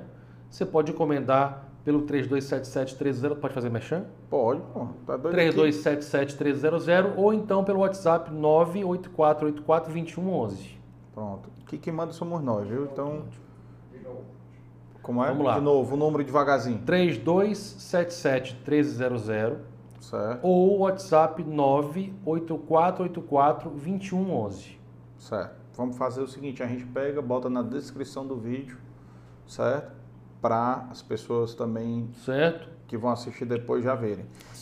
Encomendem E o, e o e pode ser pelo Instagram também, lá do La Casa, como é? No, no La Maison em Casa tem La as Maison em tem, Casa. é, no La Maison em Casa tem as tem as, os produtos dos supermercados. Ah, o box é do, do Box é La La Maison. Maison. La Maison pensando em buffet, né? Buffet. Certo, e, e tem alguma coisa do, do box no, no Instagram Tem no do La Instagram Maison? do La Maison. Então pronto. Também então as pessoas podem entrar no Instagram do La Maison e entrar em contato por lá. Lembrando que estamos no dia 7 de dezembro e o Natal, pessoal, é dia 24. Quatro, então é. tamo- temos pouco Quanto tempo aí. é, porque a procura é grande e a gente tem limite, limitação, né, de produção. É, a cozinha tem que fazer outras coisas também, né? Não tem só kit, né, de Natal, né, cara? Que bom, que bom. Parabéns. E, e o nosso objetivo aqui, esse negócio do mexendo que tu fala, eu falo logo para as pessoas, né? Ficam encucadas de falar os nomes. Eu- Rapaz, aqui pode falar aqui. Que você pode falar tudo. Pode falar tudo porque, principalmente, quem, quem lhe ajuda. Como você falou aqui dos supermercados, quem lhe ajudou no começo. Tá entendendo? Eu acho que isso é uma forma até de você das pessoas, né, agradecerem, né, quem, quem ajudou, né? Então, reconhecerem, né? Então, Ah, só mais uma coisa, Ernesto. Você estava comentando agora sobre ajuda, né? Então, eu preciso frisar uma coisa. A Paloma, que é minha sobrinha, filha do Adriano, que está à frente lá Brasileiri, cara, essa menina é danada. Ela desenvolveu uma série de produtos que você não vê em canto nenhum. uhum. E você só encontra no La Brasilerie. Latas especiais de presente para Natal. Cara, ela, ela, junto com a Isabela, ela desenvolveu uma peta coberta com chocolate que você não vê em canto nenhum. É um produto exclusivo La Maison La Brasilerie. olha aí. Peta coberta com chocolate ao leite, chocolate branco e cookies, chocolate flor de sal. Cara, é uma delícia e é um belo presente de Natal. Além disso, ela pega, ela pega, cara, pedaços de panetone Hum. e cober e cobre com chocolate ao leite. É um que vai numa peça de vidro que se dá de presente. Então assim, tem muita opção no La Brasilerie para você poder presentear ou consumir. Quantos anos ela tem? Ela tem. Bom, eu vou admitir que ela vai me autorizar a dizer a idade dela, né? Ah, Ela deve ter uns 25 com cara de 15. certo. Foi bom assim, Paloma? Cara, é, rapaz, puxou vovó então. Ou. Puxou é. vovó. Que bom, cara, que bom, mas ótimo. E por sinal, fica, também fica à vontade se quiser mandar uns test drive, viu? Pra cá. Dessas peidas aí. Inclusive, olha aí, ó. A gente tem aqui, ó. Vamos fazer a decoração de Natal do La Maison aqui. Vamos fazer Aí, Isabela, aqui. tá vendo, Isabela? Manda um Viu, pra Isabela, ele, ó? Isabela. Até, nós vamos ter podcast até o dia 23, viu, Isabela? Então, até o dia Pode 20, encher de é, produto aí, Pode né? encher de produto aqui. Combina com os pacotes de ladeira aí. Oi. É. Ora. Exatamente. Sendo que o- eu vou logo avisando que o café vai ficar na frente. Mas pode mandar. Cara, que bom, que bom e, e- e vou te dizer que pra mim, que sou um entusiasta né, de empreendedorismo, que realmente eu sempre fui empreendedor na minha vida, não tinha como eu ser concursado ou seguir qualquer outra carreira, por mais sofrida que seja, né? O empreendedor ele é muito resiliente, ele acredita sempre que, que, que as coisas podem melhorar e é muito bom para a gente ouvir um case cearense assim, cara. Entendeu? De vocês, como se reinventam. Né? Você é um segundo caso aqui que a gente vê aqui de, de no caso de alimentação, né? Que se reinventou, aproveitou para criar novos produtos que daqui a pouco esse mercado aí está crescendo, está representando, sei lá, aí tu acabou nem falando, né? O faturamento aí, sei lá, 10%, daqui a pouco 20%. sei Não, lá. cara, ainda, ainda Sei. não é. ainda não é claro, relevante. ainda Não porque é. é pequeno Mas demais é pequeno, é. ainda, Tá mas- começando. Mas aí que tá, quanto mais tu crescer, vai, vai também supermercado, estando em todos os supermercados. Pô, cara, quem eu lembro aqui também que eu ainda vou trazer para cá, é Sucre, Sim, ali é um, né? é um case Então, ali. é. Começou também mais ou menos desse jeito, então assim, tem... Aqui no Ceará nós temos vários empreendedores assim. Ali inaugurou, inaugurou uma categoria. É. Tá de parabéns. Se ela estiver nos escutando aí, parabéns, Lia. Nós vamos receber agora na semana, aliás, não sei se é semana que vem, é na outra, nós vamos receber o, o Renan da São Paulo. Uhum. Cara, tem muito cara cearense bom, cara, Tem. pra gente Tem. bater papo aqui, falar, aprender como é que o cara fez, desenvolveu. E o nosso objetivo é esse aqui, cara, é dar luz para vocês, assim, de que essa história fique registrada, né? E o YouTube aqui registra aqui pro resto da vida aqui, pesquisar aqui, daqui a 20 anos, a gente vê vídeo de 20 anos atrás, cara, no YouTube. Bacana, viu? Que é a telazona quadrada ainda, não era wide, né? Uhum. Então, assim, você vê ainda vídeos antiguíssimos e, e isso é o, é o interessante, né? Que você faz um, um recorte. Obviamente que a nossa história hoje aqui é um recorte do seu e do La Maison hoje, né? Em 2021, final de 2021, e daqui a 10 anos a gente tem outra história para contar, daqui a 5 anos a gente É, vai, é. entendeu? E, é, e esse é o nosso objetivo. Meu entendeu? irmão, eu só peço saúde para poder contar essas histórias, cara. É. Porque, mais uma vez, propósito é o que nos move. É isso aí. É isso aí, cara. Que bom, que bom. Muito obrigado pela sua presença, muito obrigado por você compartilhar com a gente. Eu sou um cara aqui entusiasta do, do setor de, de eventos aqui. Veja aí o Léo aí, que é um cara que luta aí muito aí dentro do setor aí, sofrendo muito, mas é, acho que as coisas vão melhorar, né? E, e tomara que melhore para todos. né, para a economia em geral e que o setor de eventos possa decolar novamente, né? Eu Possa confio, eu confio. possa decolar novamente. E pessoal que está em casa, não esqueçam, né? Aqui o canal depende das doações também. Então, ou patrocínio, quem quiser patrocinar, procura a gente pelo direct no Instagram, ou quiser fazer alguma contribuição, tem o QR Code aí, tem o Pix na descrição do vídeo. E agradecer novamente aí os nossos patrocinadores, Amarelo Saúde Mental, é, a ABOC, que também nos apoia aí também, Associação Brasileira das Empresas de Organização de Eventos do Ceará. Deco- Acertei? Acertou. Acertei sem olhar. Eu olhei. Agora. É, e também, né, o Café Vitória, que você vai sair daqui, Léo. Café Vitória, antes de encerrar, você vai receber um kitzinho nosso, que é um café e uma caneca aqui do, do, do podcast, tá? Muito bom. A CH Consultores. Vou café. tomar, vou tomar amanhã de manhã. Pronto. Depois eu lhe passo as dicas aí da medida certa aí. Maravilha. certo? E também é agradecer o apoio institucional do sistema FETRANS, da Federação de Transporte de Passageiros do Ceará, Piauí e Maranhão. Olha aí sua frasezinha Aí. aí do cane- da caneca aí. Legal. Olha aí a frase atrás. Tem uma frase atrás aí. ó. O homem só pode descobrir novos oceanos se tiver coragem de perder a terra de vista. Show de bola. Massa, pra você botar na sua mesa de trabalho aí. Excelente. Usar, bater foto, mandar pra gente, né, Léo? Pra gente botar aqui. Na hora. E os nossos apoiadores, nossos parceiros aqui, a Inove Comunicação, nossa agência de, de publicidade aqui, que cuida das redes sociais, a Inova Contabilidade, a Águia Produções, do meu amigo Adriano, e, e a produção da Dei Valor Produções, e é mais assessoria em eventos. E agradecer mais uma vez a Tice, o Alex, o Valclis e o grande Léo que está aqui, certo? Por colaborar aqui com a gente aqui diariamente, tá bom? Pessoal, obrigado e boa noite. Obrigado. Muito obrigado a todos.